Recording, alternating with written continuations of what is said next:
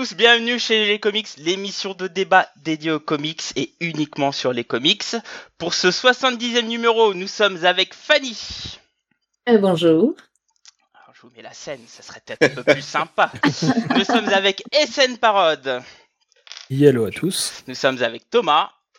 Salut Nous sommes avec Cab. Bonsoir. Et moi-même, Blackura de Sanctuary.fr, etc., etc. Vous avez vu, maintenant, on nous connaît. Vous avez nos magnifiques pognes, sauf la mienne. Vu, on a appris de nos précédents épisodes. Pas refaire les mêmes erreurs. Exactement. Eh bien, écoutez, comment allez-vous, les amis? Ça va, Toche. Ça va très bien, ça va Ça va très Ça bien. va, ça va, super. Ça va Salut le chat aussi, on vous dit un grand bonjour à tous. Ce soir, une émission euh, où on va parler d'une toute petite équipe, un tout petit truc là, Oui. qui s'appelle la, la, la, la Justice, euh, je sais plus quoi, Just- Justice Soci- euh, la Justice League, je crois. Euh... SN, SN va, va, va, va, va tomber plusieurs fois pendant le podcast, ne vous inquiétez pas. La Ligue de Justice est marquée là, regarde. ah, ah oui, ah oui, exact. Donc ce soir, le, le sujet Avec de ce soir tout. sera la Justice League a-t-elle un intérêt chez DC Comics? Et puis bah écoutez, ça va être un, un grand débat hein, avec euh, une grosse masterclass. On vous l'annonce, hein, ce soir il va y avoir C'est une clair. masterclass euh, incroyable. Et, euh, et puis voilà, hein, écoutez, on va on va rentrer dans ce petit podcast de ce soir. Juste avant, sachez que on va un peu se poser la question mais qu'est-ce que la Justice League? Enfin, on va se poser. Je vais vous dire qu'est-ce que c'est la Justice League. Et ben, c'est très simple. C'est une équipe de super-héros chez DC Comics qui rassemble, en principe, les principaux héros de DC Comics. Alors, vous allez voir que c'est pas tout le temps vrai. On appellera notre cher professeur SN. Mais avant de commencer, posons-nous la question. Euh, eh ben, écoutez, la Justice League a-t-elle un intérêt chez DC Comics? Fanny. Bah, faire de la thune, ouais. la tête de cap, c'est incroyable. se- Seulement s'il y a. Batman. Hein. S'il n'y a pas fait. Batman, ça marche pas. Je l'ai fait juste pour toi, Cap. C'était juste pour toi. C'était mon petit cadeau pour, euh, pour commencer dignement ce podcast. non, mais oui, comme, euh, enfin, moi, j'ai tendance à le dire, euh, mais c'est pas spécifique à Justice League, c'est juste que euh, les, les team-up de super-héros, moi, que ce soit chez Marvel, chez, chez DC, m'intéressent en généralement, enfin, généralement assez moyennement. Euh, c'est assez rare, à mon sens, qu'il y ait des, des bonnes histoires euh, quand il y a 20 000 personnages à gérer. Donc, oui, ça a un intérêt, bien sûr, ça a toujours un intérêt. Moi, personnellement, ça m'intéresse peu. Très bien. Ça commence bien, SN, n'est-ce pas? Ah, c'est il est dépité aussi. Du coup, Il prépare ses SN, arguments. SN à ton tour. Euh, eh bien, euh, oui, du coup, je trouve que ça a un intérêt pour euh, plusieurs choses que je vais garder pour ma conclusion. Mais surtout, ça a un intérêt pour, pour, pour en gros faire vivre l'univers. En gros. Je vois. Ok, très bien. Thomas. Euh, bah, moi, je dirais que ça dépend des moments. Euh, je pense que la plupart du temps, euh, le plus important, ça se passe ailleurs. Euh, par exemple, Batman, euh, ses évolutions, ça se passe dans sa série plus que dans les séries d'équipe. Mais quand il y a des auteurs qui sont vraiment très bons, eh ben, euh, ça, ra- ils évitent le, juste le rassemblement des grands pour créer des vraies histoires. Voilà. Ok. Et donc, Cab.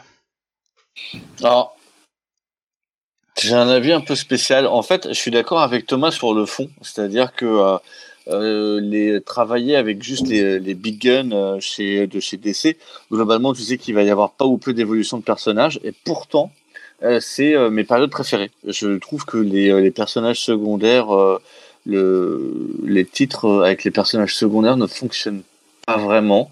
Et euh, j'adore la Justice League quand elle a vraiment ces gros big guns avec ces grosses histoires qui sont vraiment mais euh, over the top et, euh, et c'est vraiment ça que j'aime et, pour moi c'est vraiment l'intérêt c'est d'avoir en fait les plus grands héros et pas des seconds couteaux qui vont s'unir pour résoudre des bah, des, des, des, pas des enquêtes, mais des, enfin des, des- qui vont combattre, des, affronter des méchants qui sont, mais euh, qui pourraient pas battre tout seul en fait.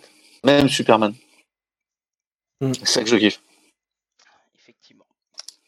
Écoute, je te remercie. Et, euh, et puis moi, pour ma part, euh, Euh. effectivement, je. Et donc du coup, pour moi, la Justice League, est-ce qu'elle a un intérêt chez DC Comics Pour moi, oui. Parce que pour moi, je trouve que c'est c'est vraiment une série qui peut faire une porte d'entrée vers les différents héros. Mais ça pose un autre problème, donc je dirais du coup, euh, et bah, en conclusion. Et bah, Wally Walou. Petite surprise. Donc, Non mais euh, sérieux, c'est quoi ces Non, en fait, où quoi on garde nos propos pour la conclusion Sérieux Non mais en fait, euh, le tour de table, je le ferai à la fin, parce que là, au début, j'ai- juste préparé deux phrases et je veux les garder pour la fin. Euh, ouais, mais on est, ça.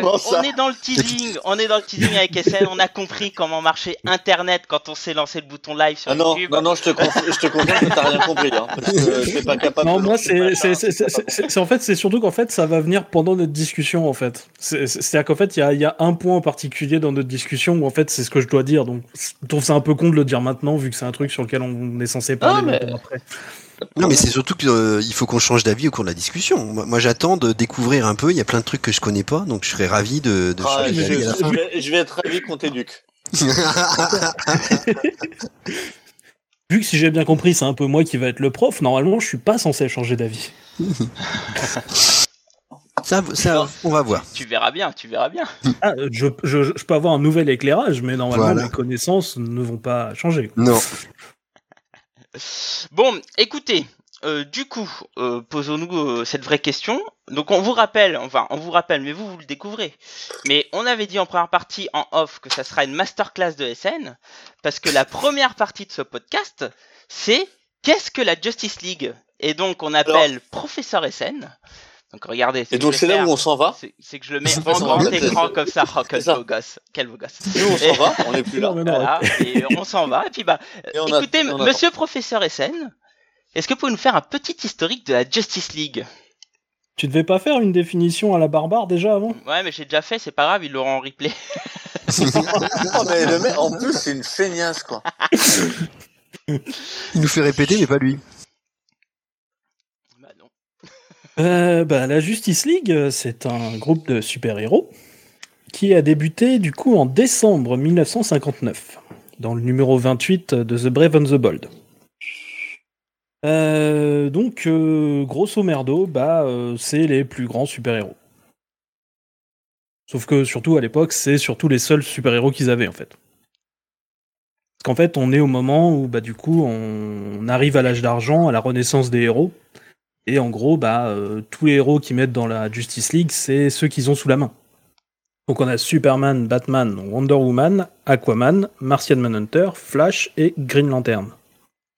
Donc euh, bon bah Superman, Batman, Wonder Woman, ils ont toujours été là.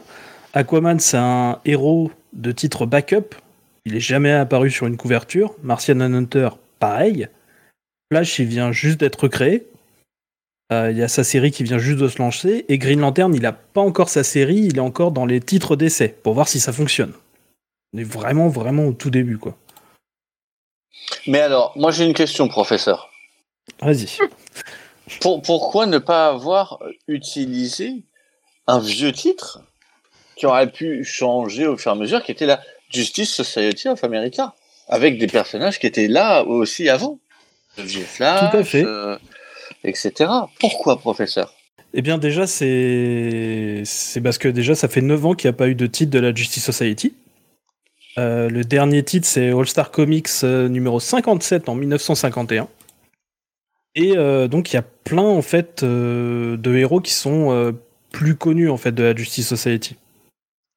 Et du coup, on s'est dit, bah, on va, du coup, reprendre nos anciens. Et vu qu'on est déjà en train de recréer les héros, donc euh, avec le nouveau Green Lantern et le nouveau Flash, bah, du coup, on va créer une nouvelle, li- une nouvelle ligue, une nouvelle équipe. C'est un peu pour ça. Alors pour moi, il y avait aussi une histoire de, de Terre, c'est-à-dire que la Justice League, c'était sur la Terre euh, 1, ou je sais plus la Ça, c'est arrivé Ça- après, ça. Ça, c'est après, ça, C'était mon, après? Ok. mon Ah cher. Puisque là, on n'est pas du tout en train de parler de Terre. Là, on est juste en train de voir si ça remarche si on renvoie du super-héros. Ok. Là, on est encore à ce moment-là. On ne sait pas si ça va fonctionner. Ok. Mais donc, du coup, en effet, comme on se dit que bah, on a déjà eu un titre d'équipe avec plein de super-héros, donc qui était à Justice Society of America, on va reprendre le scénariste. Et du coup, c'est Gardner Fox qui va faire en fait tout, tout ce qu'on va appeler la première ère, euh, pour faire simple, de la Justice League. Je vais, on va l'appeler euh, l'âge d'argent. Ça va durer à peu près de 1959 à 1968. En gros, c'est 65 numéros de la Justice League. Et, donc, c'est le même scénariste pendant 11 ans? Ouais, mais 11 ans, mais que 65 numéros. Ouais. En fait, il faut savoir qu'à ce moment-là, on est sur un rythme de publication euh, qui est, je crois. Euh... Bimestriel Ouais, trimestriel, voilà. C'est ça, je cherchais le mot. Trimestriel mm, mm. et, euh, et, donc, du coup, euh, donc on a euh, toujours à peu près la même équipe. On a Gardner Fox au scénario, Mike Sekowski au dessin et Julio Schwartz qui édite. Et c'est un peu. c'est pour le coup, c'est tout le temps la même équipe. Ils ont, ils ont pratiquement tout fait. Mike Sekowski juste se barre trois numéros avant la fin, je crois. Donc en fait, c'est un. Oui? Non, moi je, trouvais ça vachement bien. C'est, moi c'est des trucs que j'aime. Euh, c'est, des trucs que j'aime quoi. Des, équipes au, long cours, des, euh, des, mecs qui restent tout le temps. Euh. Oui, c'est ça. Tout ce que, tout ce que j'aime sur une série. C'est ça. Et c'est un peu. Euh, au, niveau de la qualité des histoires, c'est un peu à ce à quoi on pense quand on pense au début de la Justice League, en fait. C'est-à-dire, c'est euh, grosse menace, pas beaucoup de caractérisation de personnages. Voilà. Et euh, du coup, tu parlais de cette histoire de Terre 1, Terre 2, mon cher Blacky. Oui. c'est en effet à cette époque que va commencer les crossovers avec justement la Justice Society, qui va être amené à être sur Terre 2. Parce qu'en fait, avec le temps, on va se dire, ben en fait, c'est con, euh, on peut utiliser les vieux héros aussi, sauf que les vieux héros, on va dire qu'ils sont sur une autre terre. Et donc c'est là que va commencer en fait des crossovers très réguliers avec justement euh, l'ancienne équipe. Puisque ça commence dès les numéros 21 à 22, euh, donc en septembre 1963. Donc 4 ans après, on est à crossover annuel. Ouais, voilà, c'est ça. Moi, je me souvenais qu'il y avait une espèce d'anniversaire euh, et en gros, c'était euh, le crossover entre JSA et JLA, quoi. Ouais. En gros, euh, en gros, à chaque fois, en fait, t'as des numéros doubles. Ils sont à chaque fois sur deux numéros. et en gros, c'est toujours des team-up entre la Justice League et la Justice Society. Et du coup, comme on avait, alors, du coup, le titre Justice League a été publié que huit fois dans l'année. Et donc, du coup, en fait, ça veut dire qu'à chaque fois, les team-up avec la GSA, en fait, c'est un quart de ce qui est publié sur la, avec la Justice League chaque année. Ok. Donc, du coup, c'est pour ça qu'ils ont pris une assez grande place. Euh, au niveau de l'équipe, on a aussi d'autres personnages qui vont arriver, donc euh, à ceux que, j'ai annoncés. Euh, donc on va prendre un qui est là depuis un petit moment, Green Arrow, qui arrive dès le, en fait, le quatrième numéro de la Justice League. Et ensuite Atom, qui arrive au numéro 14 et, Hawkman au numéro 31. Et euh, si jamais vous êtes Atom, Atom il vient en 14 14. C'est vache, je, voyais qu'il, je pensais qu'il viendrait plus tardivement, et je pensais qu'Hawkman euh, viendrait encore plus tardivement, puisque je le voyais plus JSA, mais ça c'est à cause des, plus ou moins reboots. Oui, c'est ça. Euh, et, d'ailleurs, si vous êtes un peu attentif, vous pouvez vous dire, mais pourquoi du coup la Justice League a commencé dans Brave and the Bold? Et pas dans Justice League of America. Pour tester, pour pas se planter sur un nouveau titre. c'est ça. Et en fait, c'est en fait à cette époque-là, euh, Brave and the Ball vient juste de passer en fait en mode euh, test. En gros, euh, avant c'était les histoires avec le Viking d'or, tout ça, enfin Golden Centurion, le, prince le Golden Centurion et le Prince Viking, tout ça. Et, ah, et en gros là, ils viennent juste de passer sur en fait ils, prennent un concept, ils font trois numéros, et après ils, prennent un nouveau concept, ils font trois numéros. On a eu la Suicide Squad d'abord, puis la Justice League, puis ensuite Hawkman et Kev Carson. Et Hawkman, il va falloir beaucoup de numéros pour qu'il sorte de ce truc d'essai. Donc c'est que ça marchait pas si bien que ça. C'est dommage. Ouais. Donc du coup, ouais, c'était c'était c'était un des titres d'essai comme Showcase où par exemple ils avaient ils avaient retesté le nouveau Flash et le nouveau Green Lantern. Et après, Brave on the, Ball va devenir ce qu'on connaît, donc le titre euh, un peu de, Team Up. Et donc du coup, eh bien jusqu'en 1968 et euh, le numéro 65 de la Justice League of America, c'est donc euh, Gardner Fox qui s'en occupe. Euh, on voit euh, donc euh, les euh, on- en fait, c'est souvent en fait des petits groupes qui trouvent quelque chose et qui ensuite à la fin amènent tout le monde à faire le truc. C'est les mêmes histoires qu'à l'époque de la JSS, c'est rarement tout le monde est là dès le début. C'est comme ça, il, il, est, il réécrit pareil qu'à l'époque. Et euh, justement, il va y avoir un gros changement à partir donc, du numéro 66, donc en 1968, euh, puisqu'on va démarrer ce que j'appelle l'ère du satellite. Alors dans ma Ah. petite euh, dans, dans- dans ma petite dénomination, euh, c'est la plus longue puisque c'est une ère qui dure de 1968 à 1984. Donc du numéro 66 au numéro 232. Euh, donc en fait c'est euh, c'est donc justement le départ de Gardner Fox en fait qui marque un peu la fin donc de la première période du titre. On n'est pas de suite dans, l'espace sur le satellite, mais on y est très très vite. C'est-à-dire que ça commence au numéro 66 et on est genre dans l'espace au numéro 80. Ah ouais, c'est rapide. C'est rapide. Et pourquoi avoir Et- choisi l'espace? Ah bah justement pour, euh, pour pouvoir être au plus près en fait euh, des menaces, pour pouvoir euh, surveiller efficacement la Terre, pour pouvoir être Ah, une puis- tour de guet. Puis en même, en même temps, t'as la, enfin, l'émission Ap- Apollo, tout ça, etc. Quoi. ah, Mais la tour, la tour de guet viendra bien après, dans l'espace. Non, non, c'est le satellite. Le satellite s'appelle la tour de... Oui, d'accord, ok. Il s'appelle The Watchtower. Je confonds avec la version 92 où Oui. il, y a la- il y a une tour de guet qui est posée sur la Lune. Ok, pardon. C'est ça. Non, non, là c'est un satellite. Et euh, bah, par exemple, c'est en fait c'est ce satellite-là là que tu vois détruit en fait euh, dans Crisis on Infinite Earths. Et dans le premier numéro de, de JLA. Voilà. Euh, donc c'est une équipe où en fait va y enfin c'est une époque où on n'a pas toujours la même personne puisqu'on va d'abord avoir euh, une équipe de scénaristes qui euh, rotate on va dire. Enfin, qui, euh, Ouais voilà merci tournant. On- ça commence avec Denis O'Neill qui va faire en fait 17 numéros. On va perdre Wonder Woman et Martian Manhunter mais Black Canary arrive.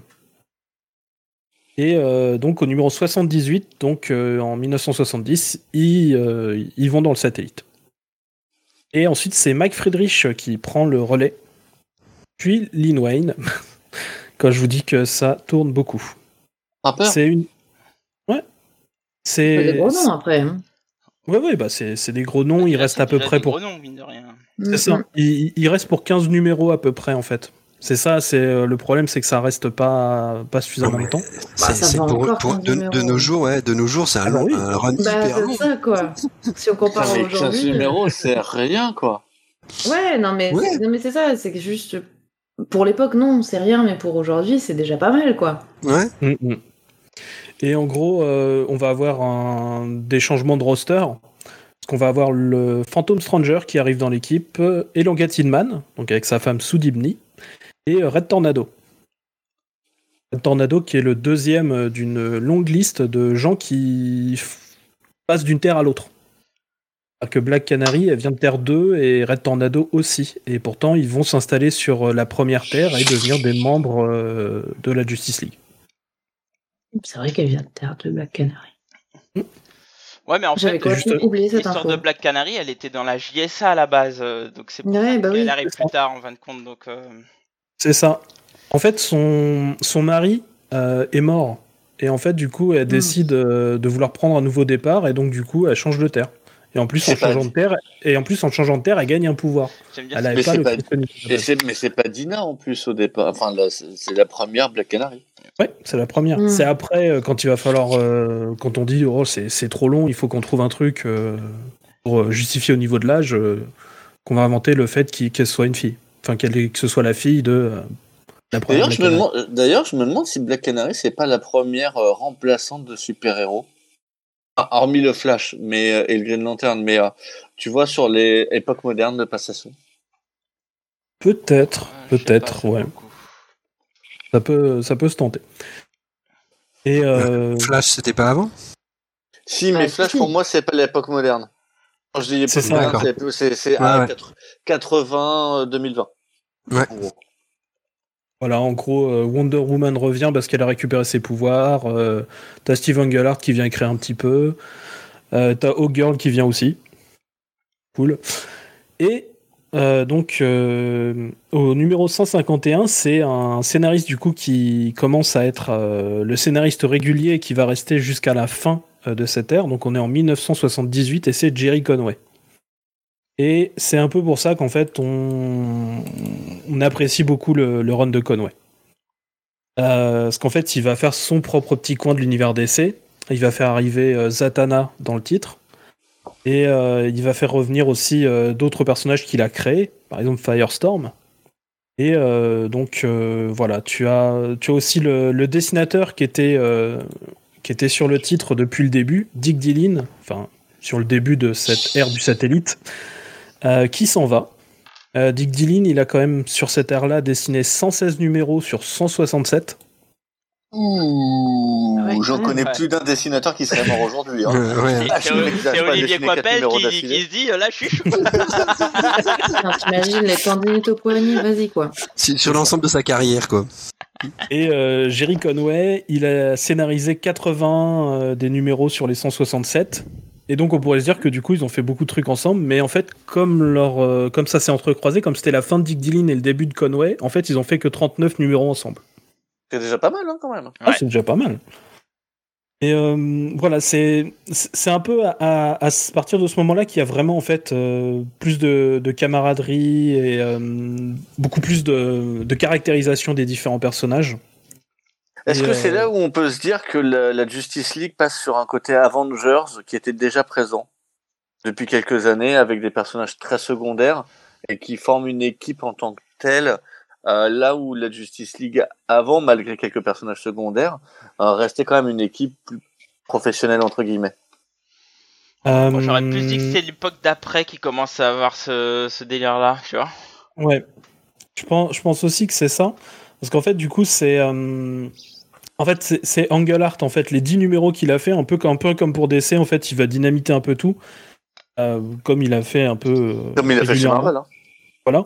Et en gros, euh, c'est lui qui va commencer à, à essayer de, de faire en fait des choses à la Avengers. D'ailleurs, il va même euh, amener des choses qui sont censées être euh, un bout de sa saga de la Madone Céleste. Ouais. Mais il n'a pas pu Ah. faire ce qu'il voulait. C'est ça. Et, euh, et donc du coup, ouais, c'est un peu, euh, c'est un peu chelou, mais c'est c'est à ce moment-là que ouais, ça commence un petit peu avec Engelhardt, mais euh, c'est quand même toujours une équipe de pros, quoi. Ok. C'est juste que bon, euh, c'est vrai que des fois, tu peux avoir des, tu peux commencer à avoir des trucs un peu romantiques entre certains personnages, quand même. Bah, comme au boulot, hein, c'est normal, ça. C'est ça. J'en sais moi ça m'est jamais arrivé.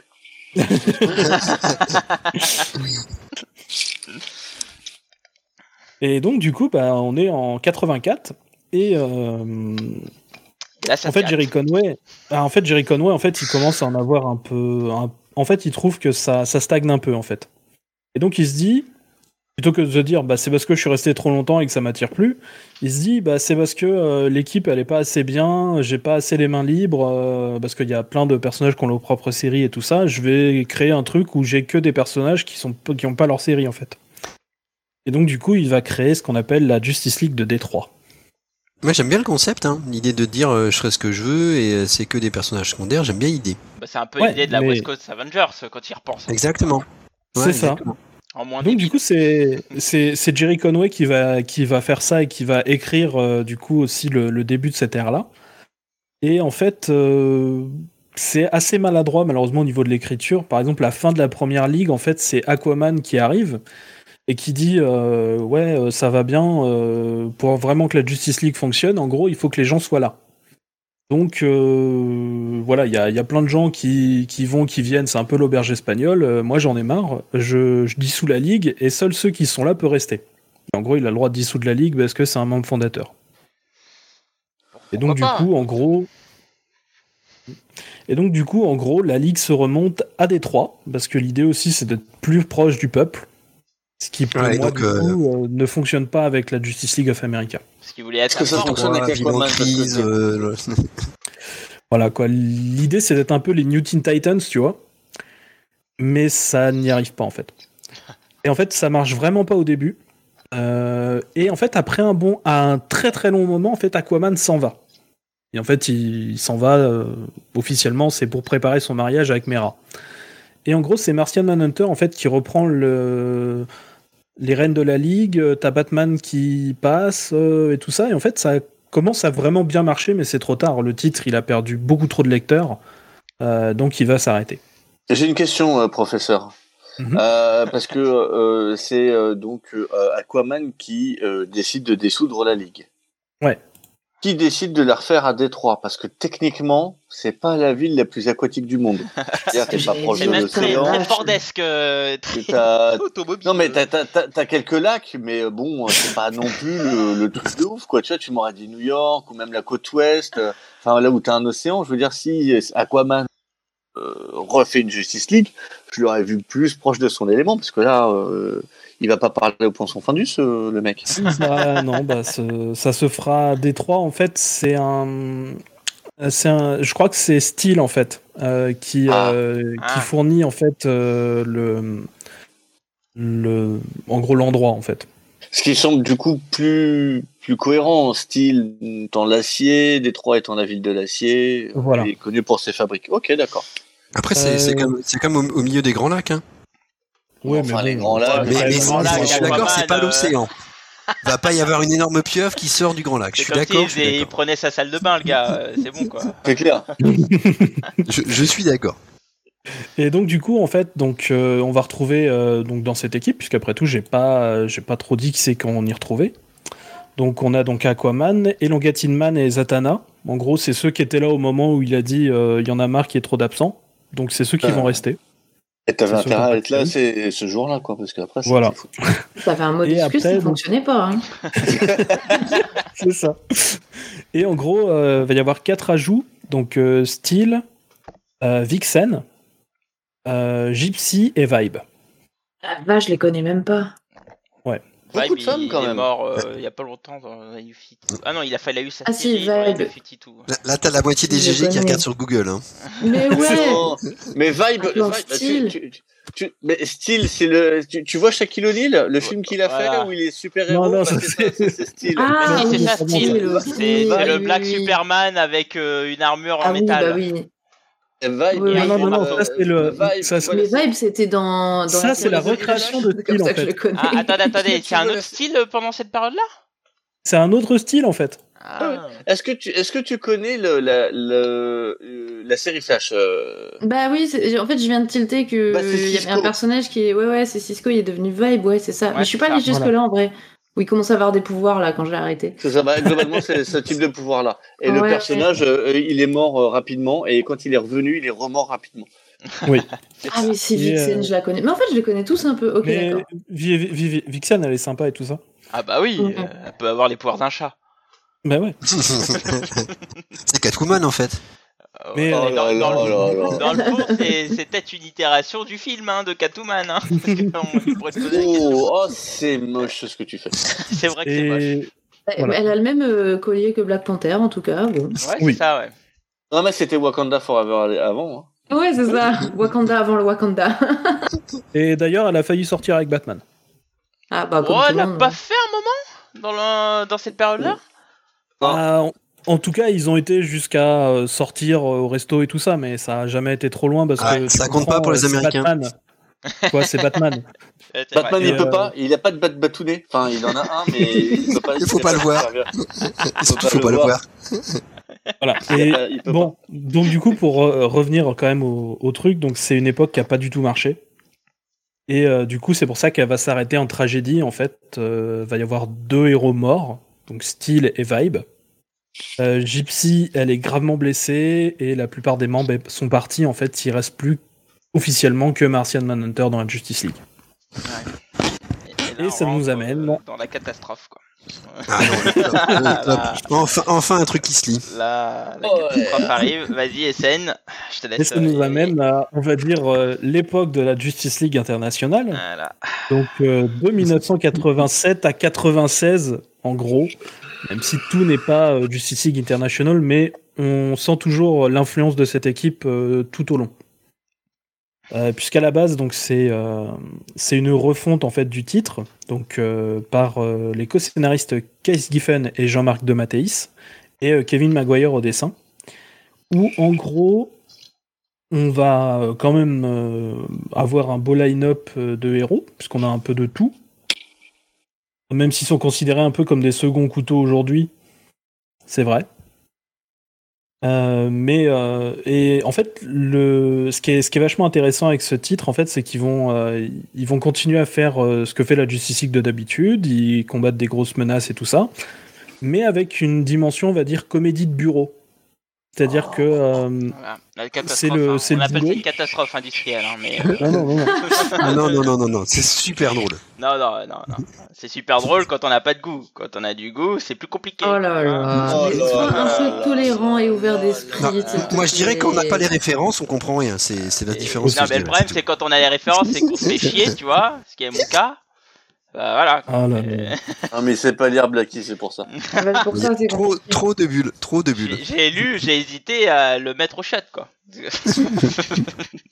Oh là là. Pour- Toujours dans pour la que- subtilité la Pour plus quelle est la porte ou pour t'en servir Ah non, pas pour m'en servir. C'est-à-dire, c'est la place de l'endroit où je, je m'ennuie, donc je, je lis à ce niveau-là, quoi, tu vois. Mm, mm. Et donc c'est, euh, par contre, contrairement à ce qu'on, ce qu'on en a souvent l'image, c'est pas, c'est pas juste euh, un truc de blague. hein. Euh, ça reste quand même la Justice League. euh, ils ont des ennemis qui sont très très forts et tout ça. Ils vont arrêter une invasion entière. tu vas avoir même Ils, en gros. ils vont en enfer, non?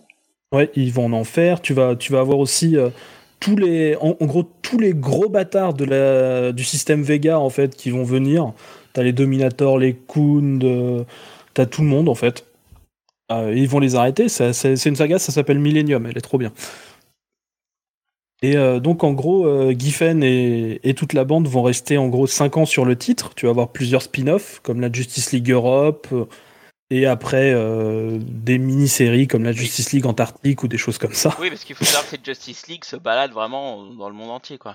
Il y a un moment où C'est ils sont ça. à Paris, il me semble. euh, Oui, bah là, c'est c'est- c'est C'est la un peu le sens League du Europe. mot international, c'est Blacky. Europe. Oui, oui, oui, non, mais à fait, mais mais il y a, il y a une Justice League Europe, mais- etc. et tout, quoi. Eh bah oui, c'est c'est international, quoi. Oui. Et euh, donc, euh, après, au fil du temps, bah, les blagues s'amenuiseront, on va dire. Surtout euh, à partir du moment où Giffen et, et tout ça sont, sont partis. Et que les années 90 s'installent. Ouais. Et euh, pour le coup, c'est les quelques blagues qui peuvent rester et surtout les, les personnages qui peuvent rester et qui sont en fait dans nos têtes encore attachés beaucoup à cet environnement de comédie. bah, ça va pas très très bien marcher. Vous avez déjà vu Blue Beetle en tenue de combat? Moi oui, je vous le conseille pas. Non, c'est moche. Ça s'appelle Justice League Extrême. Ouais, justement, c'est bien son nom, quoi. Si, si vous arrivez à lire ça, vous arrivez à lire tous les comics qui existent. Pour, pour- pour- pour le coup, oui. Et, et- et- et je vous le dis parce que j'ai les quatre premiers numéros de ça. Mais issue. c'est- De toute façon, on Ça- voit ça, que c'est le tu- complétiste. Tu pousses le bouchon un peu trop loin, comme Maurice. C'est clair. Il, re- il restait Boosty et Blue et voilà. et, euh, et donc du coup ça va, on va dire cette période elle va s'arrêter avec un titre qui s'appelle Justice League Task Force euh, en août 96, qui est mieux que Extrême mais pas terrible quand même. Néanmoins, du coup, faut quand même voir qu'en pratiquement 10 ans, l'époque a quand même fait naître 275 numéros, sont répartis sur 5 séries au long cours et euh, plein d'autres mini-séries et numéros spéciaux. Donc c'est quand même pas mal et ça a été un très très grand succès quand ça a été lancé, c'est juste que ça s'est dilué et euh, que les années 90 lui ont pas fait du bien, on va dire à, cette, euh, à ce penchant comédie, on va dire. C'est vrai. Et donc, Et, Ouais. et scène Les années je 90 ont fait du bien à la Justice League. C'est bien dans la JLI où il y a le chat de Power Girl qui le trouve, c'est bien ça? Dans Justice League Europe. C'est dans Europe, c'est ça?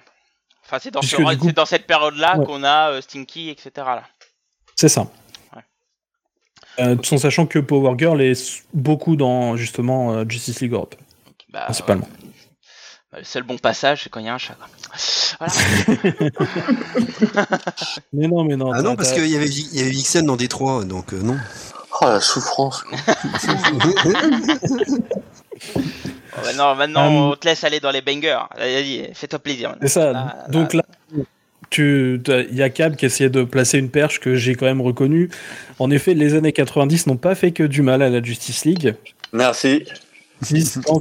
Euh, euh, an- avant 96, c'est quand même le cas. Alors, juste que- avant, que- ju- juste avant que tu rentres sur cette période-là, juste pour dire que la JLI, elle a été en partie publiée en France quand même par Urban Comics.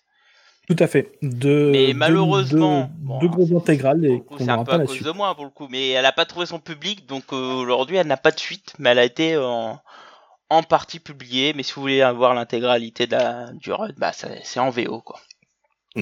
Mais euh, du coup, vu que tu parles de la traduction, euh, je la conseille absolument parce que euh, ils ont fait un travail de dingue sur l'adaptation. Exact. Euh, et donc du coup, on arrive en 96 et euh, ça va commencer un petit peu euh, ce qu'on appelle l'ère JLA, tout simplement, Justice League of America. Et on va commencer donc par une petite euh, série d'essais euh, Justice League à Midsummer Nightmare et ensuite la série JLA en elle-même. Et en gros, c'est Grant Morrison qui débarque et qui en gros réinterprète euh, la Justice League des origines en fait, celle du Silver Edge, donc avec les Big Seven, ceux qu'on connaît. Donc Superman, Batman, Wonder Woman, Aquaman, Martian Manhunter, Flash, Green Lantern. Il va très vite y intégrer des personnages secondaires qui vont venir en fonction des aventures et des besoins. Ça, c'est une grande force. Tout à fait. Et euh, d'ailleurs, c'est un run qui dure à peu près 3 ans, qui je trouve euh, est assez fou et en même temps très efficace, et euh, qui n'arrête pas d'être épique, mais comme doit être la GLA en fait. C'est- C'est incroyable, je trouve, ce run, à quel point, en fait, t'enchaînes les... euh, Même les personnages les moins épiques, parce qu'il va faire revenir des personnages comme La Clé, qui à la base est quand même un, un super vilain vraiment poucrave. Et le Oui. truc, il va, en, il va en faire un personnage ultra balèze, super Mhm. méchant. Et, euh, et je veux dire, la trois, c'est quoi, c'est la, la troisième saga, c'est déjà Darkseid, et t'es Oui. déjà sur les Justice Gang, qui est normalement, généralement, le point d'orgue du run du scénariste. Quand Morrison, il te balance ça à son troisième arc. Et avant, c'est des, petites histoires, quoi. Non, non, non, non, normalement Darkseid en fait euh, est pas trop utilisé parce que justement on essaye d'é- d'éviter de trop mélanger en fait. Il est, il est gardé plutôt pour des, des trucs vraiment à part que pour le titre Justice League jusque-là. C'est-à-dire que par exemple, euh, tu vas avoir. euh, en, en même temps que Secret Wars, tu vois là, en- dans les années 80 chez Marvel, euh, Mm. t'as euh, la série Super Powers euh, qui est dessinée par Jack Kirby, et où Mm. justement ils vont taper euh, Darkseid et tout ça, et en fait c'était aussi pour vendre une collection de jouets. Tout était lié aux jouets à l'époque. Puis c'était un petit peu euh, son petit bébé à Kirby aussi, euh, les Néo-Dieux et tout, donc bon. Ah bah c'est oui, un petit oui. peu logique. Mais, mais cette période-là, euh, c'est un peu la période Big Guns du coup. Oui, Euh, c'est, et- Complètement, ouais. Et, et c'est un concept qui va, qui va inspirer beaucoup d'auteurs, puisque, point Bendis, même si on en parle un peu plus tard, euh, Bendis s'inspire clairement de la JLA quand il récupère les Avengers. quoi. C'est-à-dire qu'il repart avec le, le principe de on met les, euh, tous les big guns et euh, je brode autour. quoi. Que Le problème, c'est qu'il a mais pas sauf que lui il brode pas, il fait une vraie histoire. Alors, le problème de Bendis sur ces big guns, c'est que déjà, il a pas compris que certains big guns ne fonctionnent pas, et que c'est pas une question de pouvoir nécessairement. Euh, et en plus, il ne sait pas écrire euh, de l'épique. C'est un peu le Bon, gros problème. euh, on n'est pas là pour faire Ouais. le débat des Avengers, mais bon. Euh, mais ce que je veux, surtout ce que je veux dire, c'est ce que fait Morrison, un inspire d'autres. C'est surtout sur cette partie. Oui, Ouais, ça, ça a inspiré énormément. Euh, euh, je veux dire, il a même. euh, c'est- c'est alors, c'est là où, on se demande toujours la limite de l'inspiration, mais Authority, pour moi, techniquement, c'est GLA version Wildstorm. c'est ça. Et puis euh, C'est vrai. the, the- the- the- the- The Ultimates derrière reprend toujours euh, dans, dans même lignée en fait. Exact. Complètement.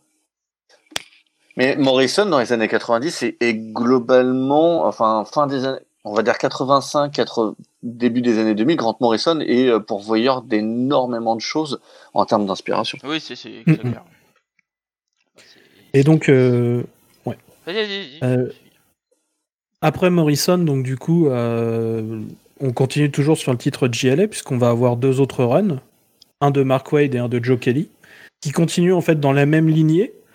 Euh, pour moi, c'est toujours aussi efficace, euh, mais du coup, qui vont peut-être se- être un peu plus dans la caractérisation des personnages, là où Grant Morrison était vraiment dans euh, des concepts de dingue.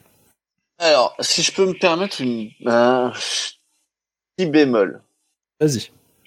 Bah déjà, Wade travaillait sur la, la de Morrison, puisqu'il y a eu quelques fill Oui. Et que, euh, certes, et Wade va effectivement euh, amener une, euh, une grosse part de caractérisation euh, dans des menaces assez importantes. Mm -mm. Par contre, je trouve que la Justice League, la GLA de Joe Kelly, est plus proche de ce que peut faire Warren Ellis, et plutôt et même d'ailleurs une réponse en fait à Warren Ellis à ses Mhm. que vraiment la continuité pure et dure de ce que pouvait faire Morrison. Je trouve qu'il y a quand même les trois sont très différentes en termes de ton. Euh, et je trouve que même la Justice League de Joe Kelly, même si elle est très bien, c'est quand même un peu le début de la fin, quoi. Ah, pour moi, Joe, Joe, Kelly, ça va encore très très bien. En tout cas, vraiment toute la première partie. Euh, oui, non, non, la première partie fonctionne bien. Mais alors, Après, c'est vrai est-ce qu'on la n'est pas sur est une différence parce que je sais, bon, Moi, j'ai une fixette, hein, c'est sur les, les styles de, de, de récit. Euh, Pour moi, Grant Morrison, on est plutôt sur du plot driven où c'est plutôt le récit qui va porter les personnages, alors que Wade et Joe Kelly sont plutôt sur du character driven où c'est plutôt les personnages qui vont porter le récit. Il y a Alors- le minimum de caractère driven chez Morrison, mais le, le minimum pour que le récit fonctionne. C'est-à-dire que si jamais tu as un point de caractère dans le récit, c'est pour qu'il serve. C'est un Oui, point de caractère de Chekhov. Oui, oui. Par, par exemple, tu as, un petit diptyque sur euh, sur Adam Strange euh, où en fait la GLA va être esclave à, à Ran et en fait il y a un point caractérisation au niveau euh, de Orion euh, déjà qui euh, à ce moment-là on n'est plus sur les Big Seven on est sur les Big Nine puisqu'il y a Orion et Big Barda Euh, et euh, on a aussi euh, eu un point caractérisation au niveau de Adam Strange. C'est ça. Après, Wade est clairement caractérisation puisqu'en fait, il va partir d'un arc euh, et ça va lancer en fait euh, l'intrigue moteur de, de, sa, de son run euh, via cet arc. Oui, Tout bah c'est, il est, Mark Wade est, est très connu pour euh, faire polider ses récits par les, les, les personnages et pas par l'inverse. Effectivement. Euh, même Mark Wade à cette époque-là, c'est comme Grant Morrison, c'est euh, le mec intouchable. Quoi. Oui, Je trouve que c'est il y, a un- il y a un niveau d'écriture qui est juste incroyable. Alors il y a, y, a, y a il pose sur le chat si c'était une période où il y avait 50 poches et, et épaulettes sur les personnages. Alors je dis que c'est plutôt Marvel pour le coup. Mais il pose quand même la Non, pas question chez est-ce que DC. Booster Euh, Gold il a des épaulettes et des poches après sa, sa recherche Google euh, Alors sur, euh, sur, sur, sur Extreme Justice, oui, euh, malheureusement, oui, il a une grosse armure en métal euh, refaite parce que Doomsday l'a détruite. euh, euh, Enfin non, oui, non, ils ont vraiment un relooking 90. D'accord, ok. Et il faut pas. Non, mais de toute façon, euh, 92, euh, enfin 91 jusqu'à 95, ça a été mortel pour tout le monde. hein. Oui, ouais, non, franchement, euh, c'est Ça, c'est c'est vraiment, ça c'est noir, ça, chez euh, noir quoi. C'est euh, Giffen et de Mathéis sont partis, Superman revient pour s'occuper de la Ligue, il meurt, après c'est Wonder Woman, et euh, ça, Bordel. ça, ça se bat en couille, vraiment. Bah, De toute façon, euh, c'est inédit en France, cette partie-là. Euh, Euh, on commence à la Joe Oui. Kelly là en France. Donc Ouais. euh, ils n'ont pas encore fini cette période. Ah, à moins que c'était chez Semi, que ça semble là que c'est Mi qui commence à étudier Ah, Non, non, publiés en euh. Non, non, bah, euh, toute la pas touché à ça, fait, euh, heureusement. Ouais. de- de- toute, la, toute la GLA est, euh, est dispo, euh, mais est-ce qu'il y a avant non et, euh, Et après et la non plus, il me partie, il manque la partie de jeu. Bah si, après si, puisque c'est Panini. Si, Oui, si, mais c'est- la c'était- Joe, Joe Kelly a Ah été oui publié. Pour moi, Joe Kelly c'est inédit. Ça, non, ça vient de commencer, là. Oui, euh, le chez mois Urban, dernier. chez Urban. Mais pour moi, Ouais, chez Urban, pardon. il, il manque. euh, il, il me semble que ce run de Joe Kelly n'était pas publié justement. c'est Oh. possible. Euh, non, ils sont passés sur le truc d'après. Ouais, c'est ce qui me semble. Ils sont passés du coup à euh, donc du coup ce- je, vais, je vais saisir la perche. Yes. Ce que j'appelle la Justice League of America 2.0 en gros, parce que c'est le deuxième, euh, c'est la deuxième série qui s'appelle Justice League of America, euh, qui commence en septembre 2006 et qui s'arrêterait au numéro 60 en octobre 2011. euh, que du coup j'aurais pu aussi appeler la Brad, la Brad Meltzer League. En gros, elle est lancée en grande pompe avec euh, donc le nom du scénariste Brad Meltzer, que, vous connaissez sans doute pour Crise d'identité, et qui est aussi un romancier fan de, et qui est très fan de comics, donc du coup on va utiliser son nom pour faire vendre. Mais en gros, il écrit les 13 premiers numéros, il s'en va, Et là, il est remplacé par Dwayne McDuffie, qui va faire 20 numéros, et euh, James Robinson, qui va faire les 23, 23 numéros restants. Et en gros, c'était censé être revenir à la normale, en fait, parce qu'il y avait eu Infinite Crisis et tout ça, c'était un peu le bordel. Et en fait, euh, bah, le truc, c'est qu'en fait, il y a DC qui va faire beaucoup d'ingérence éditoriale. Du coup, euh, tout ce que va faire McDuffie et Robinson, du coup, on va avoir des line-up extrêmement différents. Et il y a pratiquement rien qui se suit sur la durée. Quoi. C'est-à-dire qu'on finit quand même avec une équipe où, euh, du coup, la Justice League, c'est Batman et il y a euh, Congoria dedans. Et Starman. Ça, fait une drôle d'équipe, ouais. Ça donne vachement envie. C'était sympa. Mais euh, voilà, ça vaut pas forcément la peine de se relever non plus. Mais c'est sympa à lire. Mais le truc, c'est que comme ça n'a pas le temps de, de faire tout ce que ça a envie de faire et tout ça, parce que ça va s'arrêter en queue de boudin, puisque euh, les plus observateurs d'entre vous ont remarqué que je dis que ça s'arrête au numéro 60 en octobre 2011. Et, et- Les New 52 arrivent. Alors, juste une petite question, ce, ce run-là commence par Identity Crisis ou pas? Normalement, non. D'accord, ok. C'est tout. La cri- crise d'identité est un truc tout à fait à part, mais euh, puisque ça se crée après Infinity Crisis, D'accord, ok. Tu vois. Voilà, Donc ça, ça commence. Je, je ça- ça- qu'on ça- accélère un petit peu pour la fin, qu'on connaît un peu plus. euh, Et bien donc du coup on arrive au New 52. Euh, donc en gros euh, tout ce qui existait auparavant est jeté par la fenêtre. Donc Geoff Jones et Jim Lee ont un peu les coups des franches pour réinventer. hein. Donc on va avoir la partie artistique euh, de l'époque New 52, donc de 2011 à 2016, qui va être assurée par une équipe euh, voilà, où tu as Jim Lee, Van Reis, Dun Meinke, Jason Fabok, qui sont en équipe tournante, et pratiquement c'est Geoff Jones qui est tout le temps au scénario. ça, Et donc c'est un peu... Voilà, c'est un peu son petit coin d'univers d'essai. Et euh, le titre Justice League à ce moment-là connaît plusieurs ramifications, puisqu'on va avoir euh, Justice League International au tout début des New 52, on va avoir Justice League of America, Justice League United et tout ça. Mais euh, tout ça est largement oublié par euh, Geoff même Jones, donc euh, Dark. et donc du coup comme comme c'est plus ou moins toujours oublié par Geoff Jones, euh, du coup ça a très peu d'incidence. Et on arrive à ce que j'appelle en gros la dernière euh, ère, qui serait à peu près euh, Rebirth en gros, qui irait à peu près de 2016, donc avec euh, Justice League Rebirth numéro 1 à maintenant. Donc après euh, celle des New 52, en gros, euh, DC se relance en disant Rebirth, maintenant on, essaye de récupérer la continuité en gros. Euh, tu vas avoir Brian Hitch et Christopher Priest qui vont passer sur le titre. Euh, ils vont faire pratiquement du Geoff Jones. Et euh, c'est surtout le scénariste Scott Snyder en fait qui va modifier quand même pas mal le titre. Euh, tu vas avoir plusieurs équipes qui vont se rajouter et il va changer la formule. Il va faire en gros une crise en un seul, euh, dans un seul titre. Ce qui est vachement bien. Et il va faire ça donc sur une intrigue au long cours pendant trois ans, qui fait suite à sa mini-série série Metal et qui se conclura par Death Metal. On peut pas lui enlever une certaine consistance au bonhomme. Mais Et, euh, c'est- marrant parce que ah bah, Snyder, je trouve qu'il a un côté euh, Hickman mais en nul.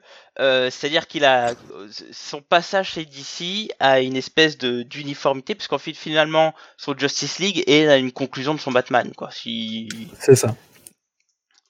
ce- chose que fait Hickman avec les FF et les Avengers, c'est quand il Oui. finit sur Secret Wars, c'est plutôt une conclusion de ce qu'il a fait. De ces quatre fantastiques. Voilà, c'est ça. C'est ça. Et après, en gros, on a Brian Michael Bendis qui va tenter une nouvelle intrigue Le meilleur. pendant l'ère Infinite, mais euh, ça marche pas très bien. Et euh, voilà. C'est au point que, que Urban euh, ne veut absolument pas publier euh, le run de, de Bendis euh, sur DC Comics. Donc euh, bon, Et c'est dommage, là je l'ai pas à la main, mais en gros, euh, techniquement, euh, on est censé commencer une nouvelle crise avec la mort de la Justice League au numéro 75 de Justice League. Et j'ai le single issue, mais je sais pas où je l'ai mis. avec le fameux Dark Crisis. Voilà. Si je peux faire un appart. Bien sûr, vas-y, vas-y. Euh, J'ai souvent dit du mal de Snyder, mais je dois dire que sa Justice League est plutôt bonne. Je suis assez d'accord. euh, Pareil en fait, pareil. Sa- Euh, New, sa New Justice fonctionne plutôt bien jusqu'à Doumoir. Doumoir est plutôt très très bon malgré une. J'aurais voulu une vraie fin. Ouais, c'est ça. Ah oui. Pas Et- populaire. Et, Et en fait, il a, après, il a fait metal, après, il a, euh, voilà, après, il a fait un, un truc à part, et après, il y a eu Death Metal, et euh, pour moi, ça aurait, il aurait dû arrêter à deux mois, et ça aurait été très très bien. Ça ouais, ouais. Très très bon run, Ouais. euh, sur la Justice League. Voilà. Moi La seule chose qui m'embêtait, c'est que les... t'avais énormément de changements de dessinateurs.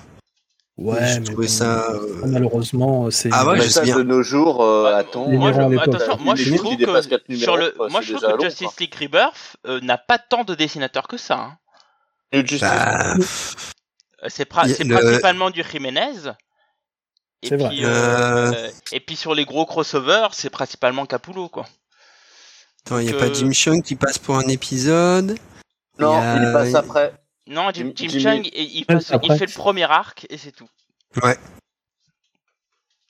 Mais euh, Euh, non, non, Jimmy t'as Chung, pas il est tant pas capable de de faire plus de trois numéros d'affilée. Ah non, bah, je sais. C'est pour ça que je pensais à ça. Alors euh, bon, je tiens déjà Les gens- à les gens- les féliciter SN parce plus. que Monsieur SN, c'est magnifique. Bravo. Oui, on peut euh, l'applaudir. SN, énorme boulot. Je me pose la question si on devrait pas faire plus de trucs comme ça, mais c'était magnifique. Euh, quelques Euh, retours sur le chat quand même. Il y a, il y a Tony Trouvé qui dit euh, euh, qu'en même temps que Extreme Justice, il y avait des choses beaucoup plus intéressantes dans la Justice League of America de Gerard Jones et des Justice League Task Force. C'est vrai, c'était plus intéressant, mais le- euh, tout est plus intéressant que Extreme Justice, donc euh, je peux que être d'accord. Alors, je, je voulais pas trop le dire, mais il dit qu'effectivement la JLA exploitait des triangles amoureux bisexuels et LTF était un centre de, de formation avec notamment Gypsy, Triomphe et, Ray.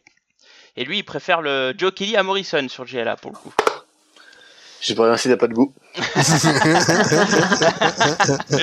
Et, Voilà. et- et Schizophile euh, explique que la JLA n'a absolument pas vieilli, et je suis assez d'accord. C'est vrai que je l'ai relu pour le coup, et j'ai trouvé que bah, ça, se Ah oui. euh, ça se lisait assez bien. Alors moi, j'ai- lu le premier Ah, tome, j'ai pour le beaucoup coup, aimé. c'était une modernisation de ce qui se faisait dans la dans l'âge d'argent en fait. Et Ouais. donc, du coup, c'est pratiquement intemporel du moment que tu refais un peu la devanture. Quoi. Bon, en tout cas, merci euh, l'aventure. C- C'était extrêmement passionnant, mais là on va rentrer dans un, un débat, un débat où Ouais, Fanny cool, pourra enfin intervenir, la pauvre. Mais écoute, moi j'ai passé un super moment, j'ai écouté SN parler, c'était super intéressant. Ouais, D'ailleurs, on euh, devrait arrêter là, je pense. franchement, non, c'était cool. vrai. En vrai, euh, j'ai trouvé ça trop cool. Donc rentrons dans le débat. Je vous rappelle hein, que le but c'est de savoir s'il y a un intérêt avec la Justice League. Et effectivement, il y a un intérêt. Donc je vais, je vais un peu prendre la passe, la, la- la passe en or de, de Tony, euh, à savoir quels sont les enjeux de la Justice League pour les personnages. Et effectivement, il y a une chose dont on a beaucoup parlé dans la préparation. Désolé Fanny, c'est la dynamique de groupe. Vas-y, comment tu balances le fait que je vous ai lâché? Oh non. Non, que tu bossais. Bah oui, parce que je travaillais euh, quand même, c'est pas par Ah, mais tu bon, avais une mais, euh, excuse, tu avais une excuse. Oui, j'avais une excuse. Ah, ça change de Blacky qui bosse jamais, lui, il a le temps de faire ça. C'est vrai, je suis en partance. Euh, Quoique là, j'ai eu deux jours d'audit, euh, c'était c'était chaud. hein. Ce matin, je me suis dit, Ouais. putain, je- si je suis trop fatigué, je vais peut-être leur apporter, mais finalement, ils n'ont pas audité Ben ma partie. Donc, euh, ça, Ah bah, eh, ça t'a changé de travailler deux jours. Incroyable, hein. Je comprends, vrai. t'as été fatigué, quoi. Heureusement, moi j'ai pas bossé aujourd'hui, hein, sinon j'aurais pas pu. hein. Bah oui, mais toi, t'es prof. euh, quand est-ce que tu bosses Telle est la question. Allez, ça balance. Non. dans deux semaines, c'est deux mois de vacances, voilà. Euh, point, point, point. Alors, Pas- pas loin. Fanny, pour toi, quels sont les enjeux de la, la JL pour les personnages Bah, euh, de, de, enfin, un truc évident, hein, c'est, c'est juste de, de faire interagir des personnages ensemble, globalement. Donc, euh, du coup, euh, de, de, de, de rapprocher des personnages qui peuvent euh, se faire grandir les uns les autres, je dirais. Et donc, euh, donc, du coup, bah, clairement, hein, qu'est-ce qui se passe quand on rapproche des personnages? Et ben voilà, ça sort ensemble, ça fait des bisous, ça fait des galipettes. Eh ben super, voilà, hein, ils ont que ça à faire au lieu de sauver le monde là, merci. Il y en a qui font les galipettes pendant qu'ils sauvent le monde. Oui, vrai? Ah bah, Ça, j'ai pas le souvenir de ça. J'ai pas lu ça. Al Jordan, Power Girl. Moi, j'ai pas balance lu ça. J'ai pas lu ça. Ouais, moi, tout ce que. Tout... Alors, c'est pas Ah, du tout la Justice ouais. League en l'occurrence, mais le seul truc de pendant, c'était euh, que j'ai lu, c'est euh, Batman et Catwoman euh, qui, euh, direct sur le toit, Ah oui. tranquille, pépousément. Dans la série À part Catwoman. ça- Exact, ouais, je me rappelle. À part ça, euh, non. Mais, mais si tu le dis, je, je te fais confiance. euh. Bah, en gros, c'était euh, le numéro 50 de Justice League Europe. En fait, euh, ils sont en train de se faire attaquer euh, par un vilain qui s'appelle Sonar. Et en gros, euh, bon, bah, Al Jordan, en gros, il fait sa, sa bulle, en fait, tout ça. Donc, ils sont tous les deux euh, l'un contre l'autre. Et puis, en gros, ça commence à s'embrasser. et, euh, Puis l'autre, il est toujours en train d'attaquer au-dessus. C'est trop con. ok, not? Quand, quand c'est la fin du monde, tu fais des choix. hein. C'est vrai. Ah bah ouais. Mais c'est vrai, tu vois, bon, t'as plus que quelques minutes à vivre, qu'est-ce que tu fais Voilà. Euh, le, le Proust n'aura pas le temps de le finir, donc euh, tu fais autre chose. hein. Mais, mais c'est donc- c'est- c'est dans la Justice League où il y a une des plus grandes romances de DC, je veux dire. Peut-être un plus Euh, ouais. quoi. Ouais, ouais, bah du coup, il y a le, le- le fameux euh, triangle amoureux euh, entre Black Canary, Green Arrow et Batman. C'est ça. Mais euh, Voilà. en même temps, qui a envie, je suis désolée, que Black Canary et Batman soient ensemble Enfin, Bah, moi. quoi. Oh, mais, évidemment, t'as des goûts de chiottes. Non, mais moi j'aimerais bien pas- que Batman il soit avec une femme qui la remette en place. Alors Catwoman, c'est le, c'est Ah, le ah, femme. faut que tu- Catwoman. C'est le meilleur, mais faut, euh, faut que tu dises le Batman de Miller et de Jim Lee. Je peux te dire que là, Black Canary, elle remet en place. Hein. Ah, Ouais, c'est mais là, clair, faut- elle le remet bien en place. mais- ouais. mais bizarrement, j'ai pas envie de lire déjà un truc qui a pas de fin. Et, et je sais pas, il y a tellement de choses qui disent dessus. euh, donc non, merci. Non, non, il faut pas, il faut pas. C'est pas nécessaire. Et, Mais euh, oui, en mais gros, oui, effectivement, euh, c'est là où il y a des trucs, euh, il y a des petits hum hum. Attends, remonte, remonte, remonte la page. Ah là là, que- eh, franchement, quel beau gosse euh, ce, ce Batou. en gros, en gros, c'est un- petit. Sauf que c'est lui euh, qui perd. C'est ça, c'est- un, petit triangle amoureux parce qu'en gros, euh, bah, depuis que euh, Black Canary elle est arrivée euh, sur notre terre, en gros, euh, Green Arrow il est dessus. Clairement. Il est dessus. Ah non, Ok. mais, mais, Bah oui, non, mais bien sûr, on est d'accord. Mais c'est un beau couple, ils sont trop bien. Oui, oui. mais ju- justement, Je et, et, pas. et- et Black Canary à la base, elle sait pas comment trop répondre à ça, justement parce qu'il est trop à fond en fait. Et donc du coup, elle commence à vouloir demander euh, conseil à Batman et Ah, en gros, euh, Batman ça pour euh, pour le fait que. Oh là là là là là là là là Oh là là là là là là En gros, c'est limite à viol ce que t'es en train de dire. c'est la non, non, non, parce que Ah, ça s'arrête au bisou, en gros, et puis donc du coup. Oui, bah euh, euh, bon, il en profite quand même, désolé. Il, a, franchi son espace. hein. Là, on est, Et dans en gros, euh, voilà, hein, voilà. Ah, bah, on, est dans les années 70 malheureusement. Oui, hein. Et euh, donc du coup, en gros, euh, à la fin justement, Black Canary va faire son choix, elle va prendre Green Arrow et, euh, et elle va dire justement à Batman qu'elle l'aime comme un frère et euh, Batman va rester stoïque, euh, même si le narrateur nous dit bien que lui, il aurait bien aimé que ce soit autre chose. Mais puisqu'elle a décidé, il va faire comme elle a dit. Ah. Elle dit ah, voilà. noir sur blanc. C'est Quand même. vraiment Comme sur le particulier. consentement. Mais, mais c'est vrai que bon, il y, y- y en a d'autres des romances. Alors moi, je, moi, effectivement, comme j'ai commencé vraiment DC Comics avec euh, avec Urban Comics, j'ai le souvenir de Superman et Wonder Woman qui étaient mis dans la New 52 avec ce magnifique baiser dans les airs. Alors même Oh moi à l'époque, je trouvais ça Oh. nul. Oh là là là là.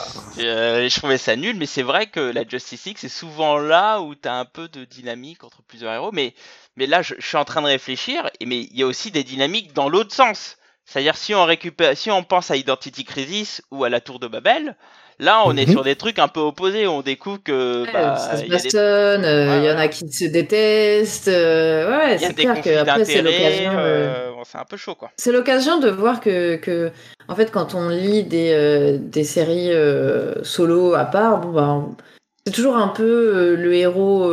Enfin, on le voit toujours de manière un peu parfaite, et en fait, quand on les met euh, l'un en face de l'autre dans des séries euh, Ouais. euh, bah, à plusieurs, du coup, c'est aussi l'occasion de voir d'autres facettes un peu moins reluisantes, peut-être, de Ouais. certains héros. Donc, euh, c'est intéressant aussi pour ça, quelque part.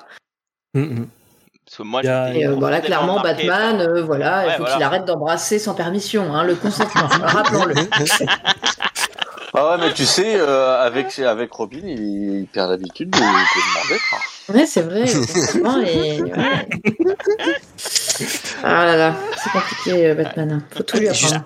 Justement, dans le, juste, la, Justice League internationale, c'est là que tu comprends que, que Batman est un gros connard en fait quoi, et qui supporte vrai. pas les autres et il se vrai. tire de l'équipe parce que. Ça, il peut Ah pas. ouais, il c'est clair. Bah, c'est clair. non, Face le- à Blue Beetle et tout ça, il, il est dépassé quoi. Moi, je trouve que le côté contrôle fric, euh, tu le vois vraiment dans, euh, dans, dans, dans Tour de Babel. Ouais, c'est ça. C'est là où tu vois que le mec, il a des plans pour Tout le stopper tout, tout le monde. Ah ouais, c'est Même malade, cette et histoire, tout, hein. En fait, en fait c'est c'est justement ça qui est intéressant, c'est qu'en fait, tu as, une, euh, t'as justement une évolution dans ce côté-là, justement parce que ça a commencé dans la Justice League International, ensuite ça a été repris, et, et Ouais. à chaque fois ça monte, jusqu'à c'est ce le que ça côté. Uber Batman. C'est le, le- toute la période du Uber Batman en fait. Le, le, le, le- le Mais alors qu'avant, en fait, c'était le un... C'était un naze avant. Batman, il était toujours vu par les autres comme étant un naze, et euh, les éditeurs, à un, mo- à un moment, se disaient, mais euh, faut qu'on arrête de le mettre là. Oui, il a mais pas c'est de normal. pouvoir, là, il y a eu, il y a eu le Burton qui est passé, il y a eu la dessin animé, donc là, on Ouais, devenu un cool, personnage, en fait. voilà, qui est devenu, euh, Mais Il est même- devenu bankable. Hein. ouais, c'est ça, qui est ultra Mais bankable.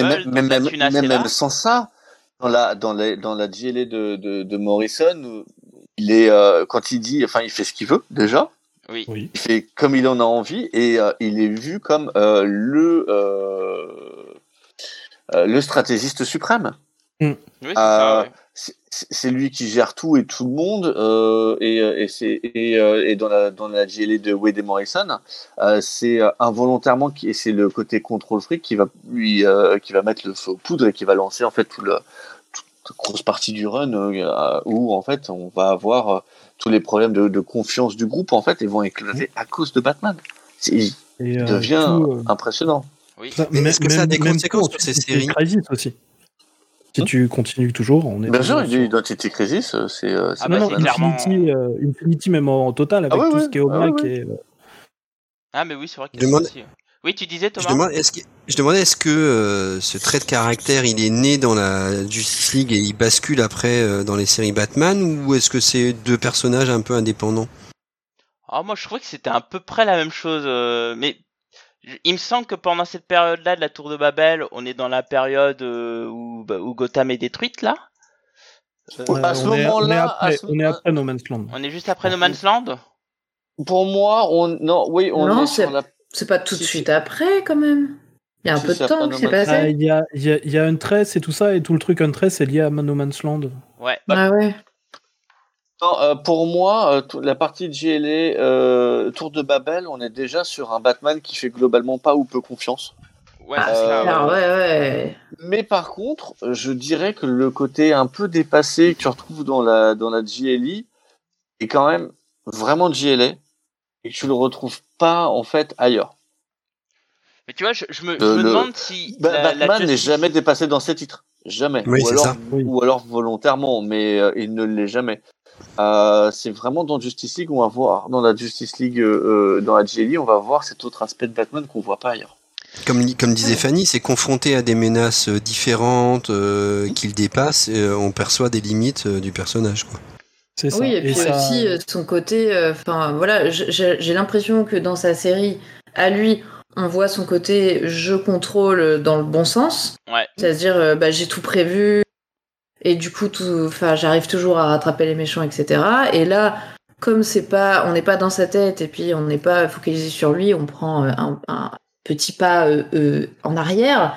ben, on se rend compte que non, c'est juste que le mec, il est psychotique en fait. Euh, Il prépare des plans de- dans tous les sens et euh, il fait confiance absolument à personne. euh, et, et le- mec, il a clairement, je pense, un complexe euh, d'infériorité de ouf qui se voit quand il est à côté de ses super-héros avec des pouvoirs de, de malade, quoi.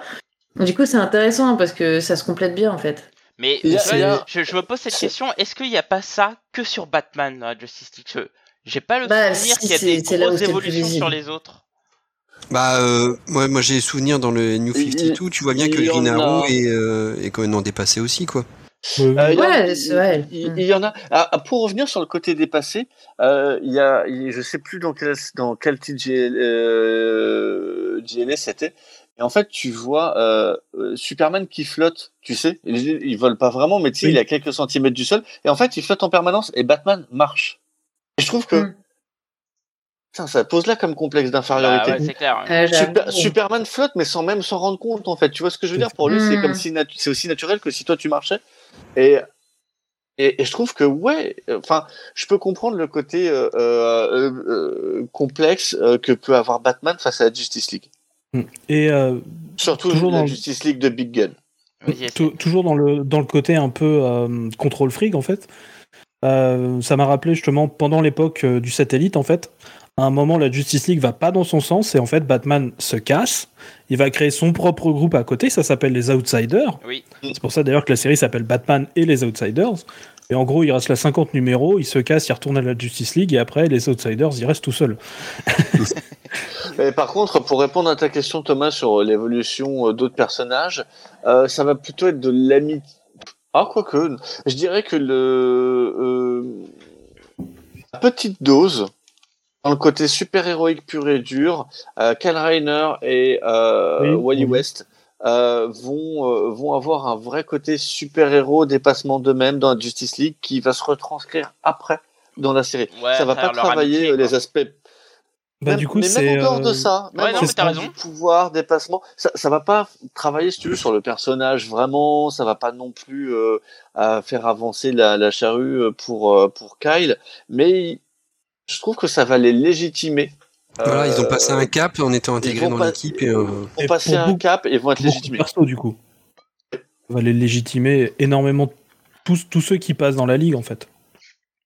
Bah après, Parce que, par exemple, la même. même chez Bendis en ce moment bah, en fait, la, la, la, même chose que tu vas avoir entre Wally et Kyle, en fait, la même chose avec Booster Gold et Blue Beetle. Ouais, c'est vrai mm. que c'est clairement la Justice League. Bon, Justice League voilà, et, utile, hein, mais c'est vrai que. Et même, même dès le début, en fait, euh, bah, comme j'avais dit, en fait, euh, Barry Allen, Al Jordan, ils viennent tout juste d'être créés. Aquaman et Martian Manhunter, ils ont jamais été sur une couverture avant euh, d'arriver sur cette première couverture de Brave and the Bold où euh, la Justice League existe.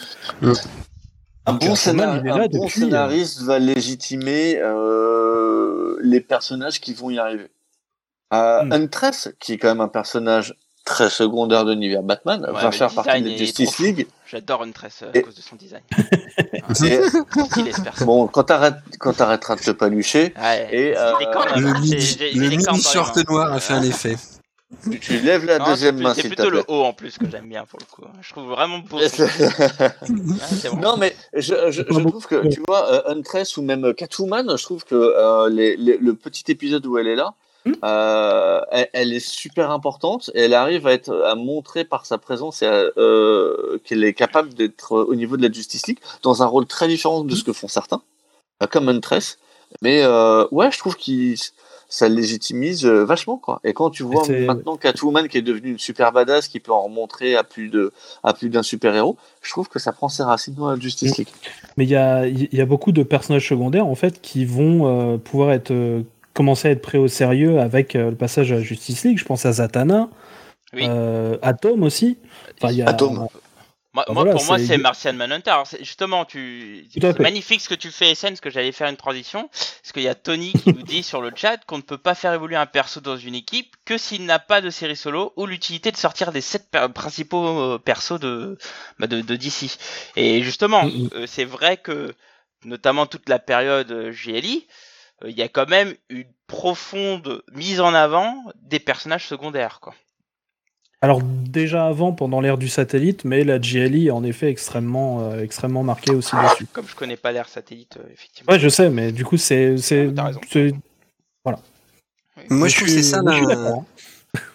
C'est, je trouve que c'est ça l'intérêt des, des, des, rassemblements de, de, d'équipes de, super-héros. Je trouve que souvent, enfin, de, ce que je, suis plus euh, Marvel, donc plus Avenger, je trouve que ça fonctionnait très bien chez les Avengers quand il y avait quelques gros noms, et que ensuite, euh, voilà, t'avais plein de, de, personnages euh, mineurs qui auraient jamais eu leur série et qui, qui là ont un espace qui leur permet de, enfin, qui permet aux scénaristes d'en faire vraiment quelque chose de super intéressant, quoi.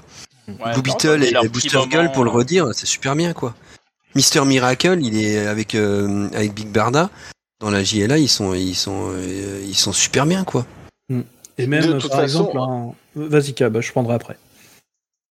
Oh, merci. Euh, de, de, toute façon, euh, même chez Marvel, euh, les, les personnages, les gros personnages comme Thor, Iron Man, Captain America n'évoluent pas ou très très peu dans les dans les séries, dans, équipe, dans- ouais. dans la série Avengers. Oui. D'ailleurs, d'ailleurs, c'en est même parfois que ça peut être un problème. Euh, Grant Morrison s'était souvent plaint à, à son tout début de, de run.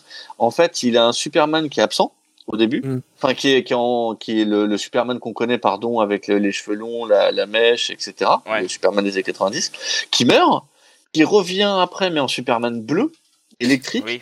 pour après, en plein milieu de son arc à lui, il faut qu'il redevienne un Superman normal. Elle va expliquer le machin, quoi. Et C'est le mec, le elle sort tes rames parce que toi, t'es obligé de suivre. Et Bah, donc, coup, des fois, lui, ça peut il- être un il- gros il- problème. Il, il a pas expliqué, d'ailleurs. Non, la question lui est posée, l'autre, il fait laisse tomber, c'est trop long. Mais t'as quand même le petit encadré, aller voir euh, les machins. et C'est C'est ça. comprendre quoi. C'est ça. On pourrait même se dire que laisse tomber, c'est trop long. Ces gens, les gens, ont fait- les, les autres ont fait de la merde. euh, je m'en occupe pas, quoi. Mais, mais moi, Bah, c'est- vrai qu'à travers oui. la série Justice League, euh, pour le coup, c'est vrai qu'il y a plein de personnages secondaires qui sont mis en avant et tout. Et je suis assez d'accord avec vous, hein, que ce soit Métamorpho, euh, Ant-Man, ou Girl, moi c'est surtout par là que je les connais, etc.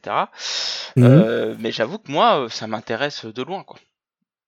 Ah, moi j'aime bien. C'est, c'est- Moi, c'est. mais c'est ce qu'on est- Moi j'aime bien découvrir des persos, tu vois, et me. Et, et- alors après, des fois, tu te dis, oh, bah finalement, il était bien que dans l'équipe, mais j'aime bien ce ce- voilà, être euh, être accroché par euh, l'apparition d'un personnage d'une équipe et te dire, tiens, faut que je trouve s'il y a s'il n'apparaît pas dans d'autres runs, etc.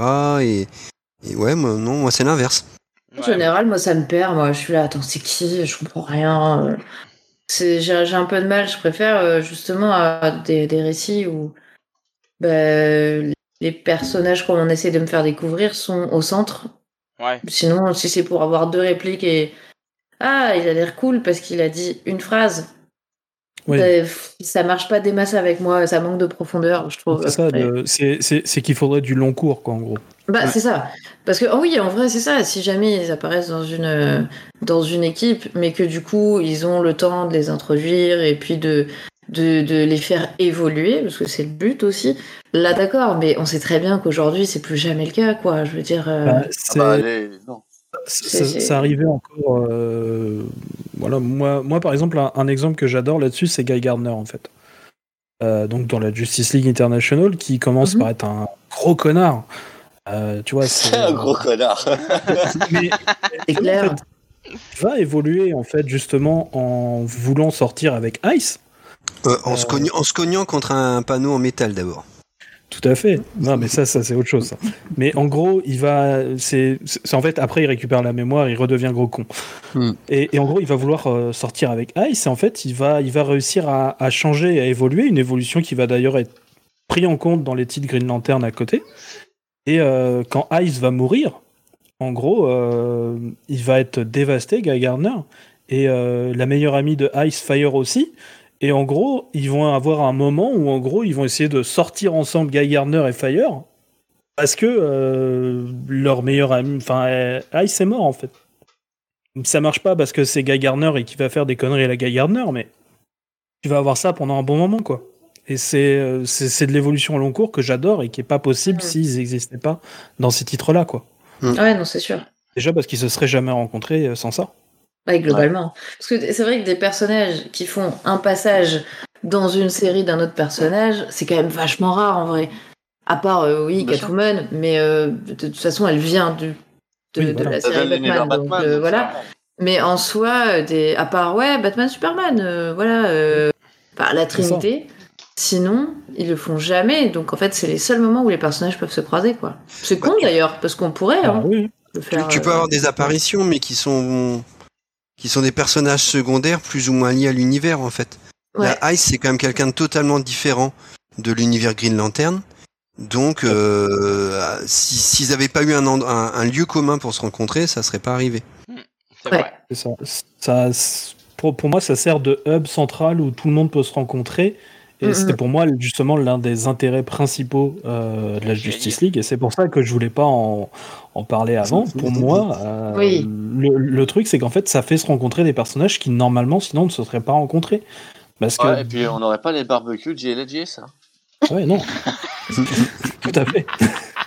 Et, euh, et, et- et d'ailleurs, ces, ces rencontres-là qui ont justement été euh, ce qui a commencé à vraiment cimenter le côté univers partagé de DC. parce qu'à la base, DC était pas vraiment très très chaud dans le côté univers partagé. hein. C'est Marvel qui a vraiment mis la gomme là-dessus. Ah ouais. Euh, ouais, mais par, exemple, les premiers titres World's Finest, en fait, techniquement, c'est un numéro de Batman et un numéro de Superman. Oui, c'est vrai. Et en Mhm. fait, c'est Ouais. au bout, c'est, c'est en fait, si, si tu veux, c'est au milieu des années 50 et parce que justement ça se vend pas, qu'on va dire, Ah, tiens, vas-y, on les fout dans la même aventure. Mhm. Et, euh, et en fait, c'est là que ça a commencé, mais euh, hein, vraiment à, à se rencontrer. Et puis bon, t'as la JSA, mais la JSA justement, c'était pour faire vendre des personnages qui se vendaient pas, donc c'était pour ça qu'ils se retrouvaient. Et sinon, euh, les histoires en eux-mêmes euh, étaient plutôt traitées comme des choses. euh, Enfin, le côté univers partagé était vraiment pas marqué. C'est pas dans l'ADN du décès de base, quoi. Bah non, parce qu'en fait, ils étaient dans des villes différentes aussi.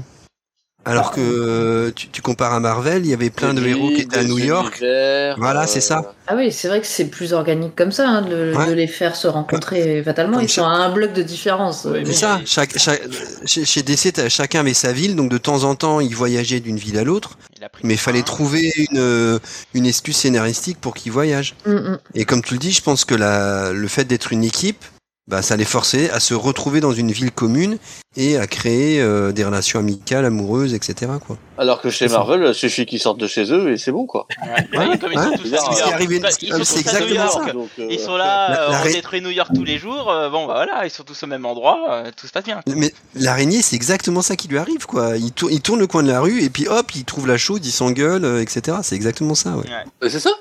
Ils sont à New. York, ils sont tous Ouais. à New York. Il y avait un épisode de Marvel qui était très drôle où euh, t'as Speedball qui euh, se faisait analyser son pouvoir et en fait il euh, il peut pas se transformer euh, et puis euh, vient le moment où il peut de nouveau se transformer et c'est les débuts de Speedball et en fait le Mhm. personnage pour se transformer doit subir un choc violent en fait il peut il n'a Mhm. pas encore la faculté de transformer lui et du Bah, coup il essaye de subir ce- et en fait à New York c'est impossible. Le mec se fait sauver par tous les super-héros. il pète un câble à la fin en disant, mais tu sais combien il y a de super-héros à New York? Et il fait, oui, il y en a un, euh, je sais plus combien. Et, euh, et le mec pète un câble parce qu'il peut pas se transformer. Bon, alors pour revenir un peu sur la, Justice League, du coup, bon, on voit qu'il y a beaucoup de personnages secondaires. Sur le chat, on en parle un peu. On parle des Big Seven. Donc les Big Seven, pour Yeah, ceux qui ne savent baby. pas, ce sont les, les, les, les personnages principaux de, de, de DC Comics. Donc avoir donc la Sainte Trinité avec Wonder Woman, Superman, Batman. Ensuite, vous ajoutez Aquaman, Green Lantern, Flash et il manque toujours le dernier. euh, Martian Manhunter. Martian Martian Manhunter, Manhunter. normalement, c'est ça, merci. Euh, et bon, on voit que depuis Grant Morrison et même un peu avant, euh, enfin, et à la base, il y avait une espèce de fantasme chez DC Comics d'avoir ces Big Seven, les Big Guns, c'est la série des Big Guns. Donc au final, est-ce que c'est une bonne idée ou non? Ou plutôt Ah oui, parce la, que c'est la c'est mettre vers les, les séries secondaires, enfin vers les personnages Ah. secondaires. En fait, au, début, bien évidemment que c'est obligé. Les gens vont pas aller acheter une, une nouvelle Ah série oui. avec des personnages qu'ils connaissent pas. C'est clair. C'est- Et puis c'est c'est- le- c'était d'ailleurs le point central de Justice League, et c'est pour ça qu'on s'en foutait qu'il n'y ait pas de caractérisation au début. C'est parce qu'en fait, déjà, rien que faire le fait qu'il y ait une équipe avec les différents super-héros, c'est un truc qui était encore euh, un peu inédit, un peu jamais Mm. vu. Il y avait eu la JSA, mais la JSA, en fait, elle n'a pas vraiment fonctionné. Nous, on l'aime bien euh, parce que euh, on sait tout ce que ça a donné après et tout ça, mais sur le moment, c'est pas vraiment le truc qui fonctionne le plus. Ouais, Et c'est le carton- le plus. Ah oui, et, et, et c'est c'est le carton de la Justice League qui va lancer tout en fait en termes d'équipe derrière, qui va même carrément lancer Marvel. Euh, la légende veut que, euh, euh, que, que du Au coup, bah, euh, le, le patron de, de Marvel ait appris du patron de DC au golf que Justice League se vendait super bien. Il revient, il demande à Stanley, bah, pour moi, une équipe de super-héros, il fait les 4 fantastiques. Sinon, il y avait pas, enfin, la légende veut qu'il n'y ait Ouais. pas Marvel. Oui, oui. Sinon, Mar- Ma- Marvel était en train de, de fermer puisque Stanley était tout seul euh, dans un étage et le bureau Marvel c'était un bureau. C'est Il y ça. avait Et Stanley puis, euh, dedans et il y avait plein d'autres bureaux à côté. C'était juste pas Marvel. Et puis, et, et puis, à, et puis à la base, euh, il, il voulait faire un truc, mais comme il, il, se se sentait pas que ça allait marcher et tout ça, il allait pas le faire. C'est sa femme qui lui a dit Mais si, vas-y, comme ça, t'auras pas de regrets. De toute façon, c'était soit ça, soit il mettait la clé sous la porte trois, quoi, six mois après, même pas. Mais, d'ailleurs, on, on Ouais, regarde même. qu'avec cette initiative de mettre les Big Seven euh, dans la Justice League, et je parle notamment à la partie euh, l'arrivée de Grant Morrison, etc. On voit que clairement ça a amené un, un nouveau souffle à cette série et ça a amené euh, des grandes choses, euh, des crises, etc. Où c'est porté par cette Justice League avec la Sainte Trinité. Mais c'était déjà le cas Seven. avant. C'est vrai que c'était le cas Alors, avant la période des C'était déjà le cas avant. En fait, Mm. ce qu'il faut voir, c'est que euh, quand euh, Grant Morrison relance la Justice League, il, il veut faire deux choses. Déjà, il veut relancer une série qui est déclinante et qui ne se vend pas. Euh, deuxièmement, il veut, comme il a toujours fait, euh, voulu rendre hommage à l'âge d'argent, qui est son âge préféré, celui qu'il a découvert quand il était petit. C'est ce qu'il a toujours fait. Il l'a fait avec Batman. C'est ce qu'il a fait quand il a fait quelques épisodes de Flash. Il Bref, c'est ce qu'il fait toujours. Non, non, mais ah, bien sûr, bah, c'est Ouais, ce qu'il a fait dans Secret Lantern, etc. Exactement. Et euh, pour ça, quoi de mieux que euh, de euh, reprendre en fait ces- Big Seven? Euh, Je veux dire, sans aller plus loin que ça, quoi. Ouais. Mais euh, d'ailleurs, euh, je trouve qu'on parle des Big Seven euh, chez euh, Grant Morrison, et c'est quand même assez vite oublié que au bout d'un an, ils sont neuf, ils sont dix, et t'as toujours un ou deux personnages supplémentaires. qui C'est- ce que j'allais dire, c'est que je pense que Morrison, ce qui, euh, ce qu'il apporte, ou ce que vous allez redire, parce que moi je l'ai pas lu, justement il, part de la base avec les, personnes puissantes, mais régulièrement, comme tu le disais, il invite des, euh, personnages selon l'action ou selon, euh, selon ce qu'il a envie de raconter. Et je pense que ce brassage des deux, euh, des personnages massifs qui pourraient résister à une attaque de grande ampleur, et en même temps des nouveaux personnages qui, c'est des petites, des petites épices, tu vois, qui, qui, sur le KFC permettent de, de tout changer. À mon avis, c'est, les deux qui changent. Non, parce que. Euh, je, je- je voudrais pas dire, mais t'as, t'as Plastic Man qui va devenir un membre régulier de la Justice League euh, sous euh, sous, euh, sous euh, Morrison. Ouais. Euh, tu, Il aime bien les as- persos chelous. hein. Ouais, bah ouais, Ouais, mais- adore. Mais mais C'est, qu'il aime bien l'âge d'argent et que, Ouais. enfin, et- Plastic Man, l'âge d'or c'est- aussi, et Plastic Man, c'est un héros phare euh, de l'âge d'or. C'est le personnage le plus connu de son éditeur. Alors, C'est fou. Ju- Justement, ça me permet un peu de remettre parce que oh, effectivement, on dit que euh, que, que, bah, avec les Big Seven et en rajoutant un petit peu des personnages, ça ramène euh, un peu de fame un peu à ces personnages et tout. Et justement, pour DC Comics, est-ce que la manière de d'organiser la Justice League de cette façon, est-ce que ça doit porter l'ensemble de l'univers DC Comics? Parce que finalement, est-ce que c'est pas une énorme pub ouverte pour leur univers? Alors ça, c'est ce que voudrait bien Dan Didio. Dan Non, Key non, non, Dan, SN, Dan Key, non. SN Non, le lance pas sur le Non, non, mais N'est-ce pas euh, ton père spirituel en gros, non, non, je, je, je, je- je dis juste vite fait qu'en gros, euh, Dan Didio, par exemple, détestait la mini-série enfin, la mini-série 52.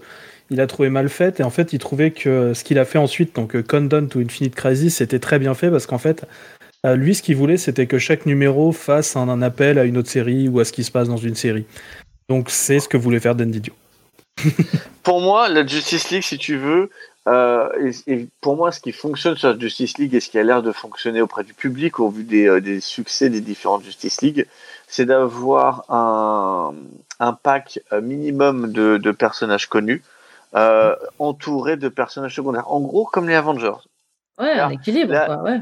C'est ça. Les Avengers sont la trinité dedans avec euh, pff, que du perso secondaire. T'es là, tu fais ouais, bon, ça peut être sympa à 5 minutes, mais pas tout le temps. Mm. Par contre, un bon mix des deux, ça fonctionne toujours bien. Et par contre, je pense que la Justice League ne doit pas euh, être. Euh, euh, on peut être source pour l'univers, mais c'est pas obligatoire en fait. Non. Bah, Ouais, puis ça, voudrait dire dans ce cas-là euh, qu'il aurait moins de liberté l'auteur parce qu'il serait aussi impliqué dans euh, plein de crossovers que alors que il peut Bah, aussi créer cas, son non truc de son côté. Bah, il peut Bah, presque c'est- créer des trucs de son côté. certains runs pour le coup. Euh, par exemple, euh, toute l'ère, on va dire, euh, Brad Melzer, euh, Dwayne McDuffie, Robinson, c'est ce qui les a plombés. C'est Oui, pour moi ce qui a, plombé aussi euh, euh, un peu pendant Rebirth. T'as eu, t'as eu pas mal de ça, à, à part quand c'était Snyder, parce que c'est Snyder qui drivait. Mm. Euh, mais euh, par exemple, Priest ou des trucs comme ça, enfin, ils étaient un peu. euh, ils pouvaient pas faire tout ce qu'ils voulaient, quoi. Pour Mais moi, c'est- je suis- Aujourd'hui, c'est plus jamais le cas. Je, peux- je pense que il- aujourd'hui, c'est plus possible de faire ce qu'ils veulent dans leur coin, non? Ah si, pour le coup, euh, Bendis l'a très bien fait. Ouais. Ouais, oui. Oui, mais Ouais, c'est Bendis. Voilà, Oui, voilà. puis- Non, mais. euh, Sérieusement, euh, est-ce que tout le monde peut se le permettre? C'est une vraie Non, question. Enfin, je pense mais que en non. fait- à part si tu t'appelles Bendis ou Snyder, Je pense les autres. qu'actuellement, euh, c'est ce que, en, en tout cas, c'est ce que DC dit qu'ils Ouais. font. Euh, officiellement, Ouais. c'est ce qu'ils disent. Ils, ils ont, ils ont euh, depuis, euh, depuis euh, Et il y a 4-5 pas ans, mal de trucs où il y a très peu de tie quand ils font Ouais. des trucs. Hein. Là, Ils ont on affirmé est une point continuité ils, très ils sont en train de flottante, lancer une crise. Il y a genre trois tie hmm. Encore, il y en a un, c'est logique parce que euh, il y a un personnage qui a disparu depuis le Oui, début mais, mais là, ça et euh, plus il faut aller le chercher quoi. Ça vient plus d'une refonte de leur politique. Tu sais, euh, Fanny, on avait discuté, c'est là où ils font une refonte Oui. maintenant, où ils se sont recentrés sur Batman, Oui, et oui. ils font un petit peu du reste, tu vois. Donc, euh, Hmm. Évidemment, la Justice League à Batman, hein, faut pas déconner. Hein, donc, euh, Bah, c'est Oui, mais je pense que la Ouais. justice, je pense que la, il est mort actuellement. la Justice League peut faire des trucs dans son coin. Euh, je veux dire, quand c'est Oh. Jones, c'était dans son coin. Tout ce qu'a fait Geoff Jones, ça n'a eu aucune répercussion Ouais, sur euh, sur la Justice League, sur- enfin sur l'univers. Et pourtant, le mec a créé un, enfin, un. Ah, alors, alors oui et non. Euh, moi, je trouve que finalement, et, et c'est pour ça que j'adore le run de, de Geoff Jones, je trouve que c'est euh, la parfaite euh, porte d'entrée pour un nouveau lecteur chez DC Comics, parce que euh, chaque arc qu'il fait finalement te permet de découvrir à nouveau un univers de DC Comics, et finalement c'est très construit comme ça. Mais finalement, c'est un run que tu ne peux lire qu'une fois. Tu vas pas lire tout le temps ça. Enfin, je veux dire, euh, ça serait débile de recommencer à chaque fois. Oh, mais mais pour moi ça, mais pour moi ça fonctionne pas. C'est un arc qui, c'est Ah, un run qui pour fonctionne moi, pas. ça mais fonctionne carrément. Mais pour un nouveau lecteur, c'est vrai que quand t'es pas un nouveau lecteur, bon, à part les, les deux derniers, enfin le dernier arc, y a finalement l'intérêt il est moindre. C'est c'est là où je suis assez d'accord à ce niveau-là. Ouais, c'est- c'est- c'est- enfin moi, moi, moi j'ai, j'ai recommencé. Enfin, j'avais lu des vieux numéros de Justice League quand j'étais gamin de Haredi, mais j'ai, j'ai vraiment découvert euh, par les New 52 euh, Justice League. Alors bien sûr, ça fait redite, il y a des, mais je trouve que globalement, c'est, c'est des lectures agréables. Ouais. Ça manque de profondeur par rapport à d'autres, mais c'est quand même. euh, je pense que, comme tu le dis très bien, Blacky, pour un nouveau lecteur, c'était quand même bien fait. Et comme c'était le but de départ, euh, je- il remplit le contrat assez bien. À moi, Et pour- il arrive à, à- à prendre de l'ampleur au, au fil des tomes. Je trouve que c'est moi, moi j'aime Ouais, ouais, la construction est, est, est scolaire, mais elle est efficace, quoi. Ouais, c'est ça, mais je, je pense qu'en fait c'est quand même un poil dommageable justement à cause de ce manque de profondeur. Et du coup, tu te dis, bah du coup, en fait, ce titre-là, c'est juste un titre un peu fan service où tu vas voir tout le monde et il n'y a pas de profondeur. moi j'aime pas Cyborg personnellement. Et Ouais, bon, après, il y a, il y il y effectivement, il y a, il y a Manhunter, Marcel quelques Manhunter. évolutions un peu osées, mais bon, oui, oui, effectivement. Non, mais même, même, même, sans ça, en fait, ça manque de profondeur, en fait. Je suis d'accord. Et, et du coup, pour moi, ça peut donner, au contraire, comme première image, pour moi, ça donne une très mauvaise image. Justement, Ah, à cause d'un manque de profondeur. T'es pas obligé de commencer par. euh, comme premier abord, tu peux en effet euh, être complètement scotché par un truc super profond, tout ça, et puis te dire tiens, c'est une lecture fun, j'ai envie d'en lire plus. Et après, quand on lit plus, tu, tu reviens sur ça et tu dis oh bah ouais, en fait c'est c'est Ouais, une mais- lecture sympa. Ouais, c'est ça. Quand tu vois le, le- quand, tu vois le nombre de titres qu'il y a, le nombre de choses qu'il y a, si tu commences à lire ça et que tu te dis bon bah si c'est ça sans plus, euh, bah je vais prendre d'autres choses. Pour revenir sur ta Je- question, euh, Ouais, Blacky, pour moi, la JLN n'est pas forcément à être donc euh, le, le, le porter l'univers. Ouais. Euh, je, je pense que un, tu vois, on l'a vu avec euh, juste avant les New 52. Geoff Jones avait son histoire de, de Power Rangers de l'espace avec les Green Lanterns. Ah ouais. Ah ouais. Et donc, du vrai, coup, hein. C'est ce, ce qui a été le, le, le drive de l'univers, et je pense qu'en fait, peu importe Oh. le titre, Du- du, du- moment. du- du- du- D'une partie, parce qu'il y a plusieurs drives différents, c'est ça qui était bien. Oui, mais c'est c'est ce qui apporte le, dans son entièreté en fait. Même euh, Grant Morrison qui qui, qui, qui était sur un, Batman. un, un, un Batman n'a pas porté autant que le Green Lantern a porté. C'est vrai. Quand t'arrives sur euh, quand t'arrives sur euh, Darkest Knight, t'as quand même tout l'univers d'essai qui est euh, qui est pris euh, avec du zombie quoi. Oui, c'est ça. Avec Après, il y a Final Crisis aussi repris, pour- Après, voilà. Mais tu vois, pour moi, si un auteur, peu importe le titre, a, une, a un truc qui peut amener à être un... bizarrement, même si j'aime pas ça chez Marvel parce que ça sent le forcer, euh, si c'est comme ça a été fait sur Green Lantern, euh, que ça soit un personnage qui soit caractère driven pour l'univers entier, ça me dérange pas. Ouais. Hmm. Mais le problème, Tu c'est vois, que c'est comme, quand même euh, une période comme Flash- qui a peu vendu, et c'est pour ça qu'ils ont fait une 52, quoi. Oui, mais euh, regarde, Non, Flash, c'est parce c'est- que c'est- c'est- c'est c'est- c'est à cause des erreurs faites en 2009.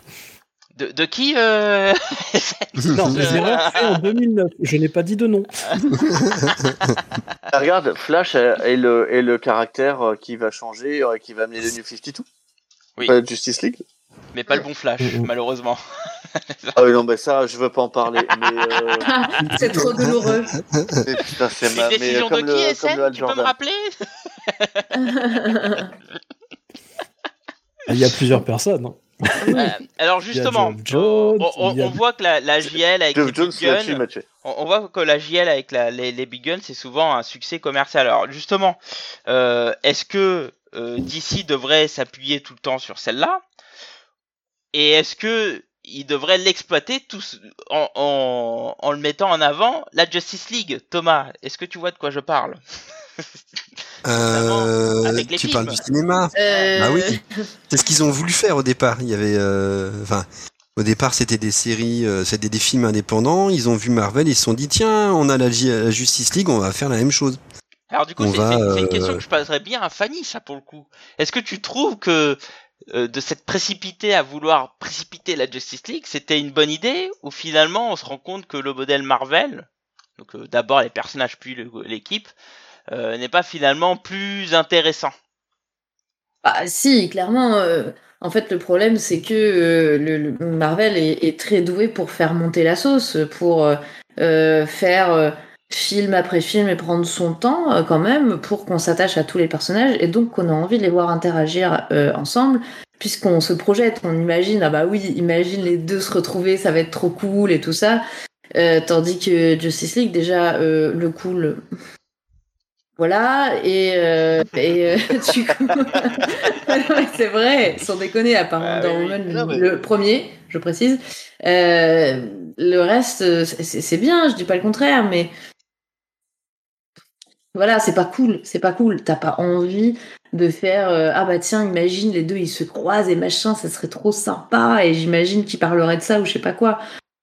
On n'a pas du tout le même attachement, encore une fois. Le problème, c'est que d'ici à l'écran, c'est froid. Tandis que Marvel, à l'écran, ils savent faire euh, quelque chose de d'assez vivant, d'assez euh, d'assez humain, d'assez bah voilà, réactif et puis fidèle au temps dans, dans lequel ça sort aussi.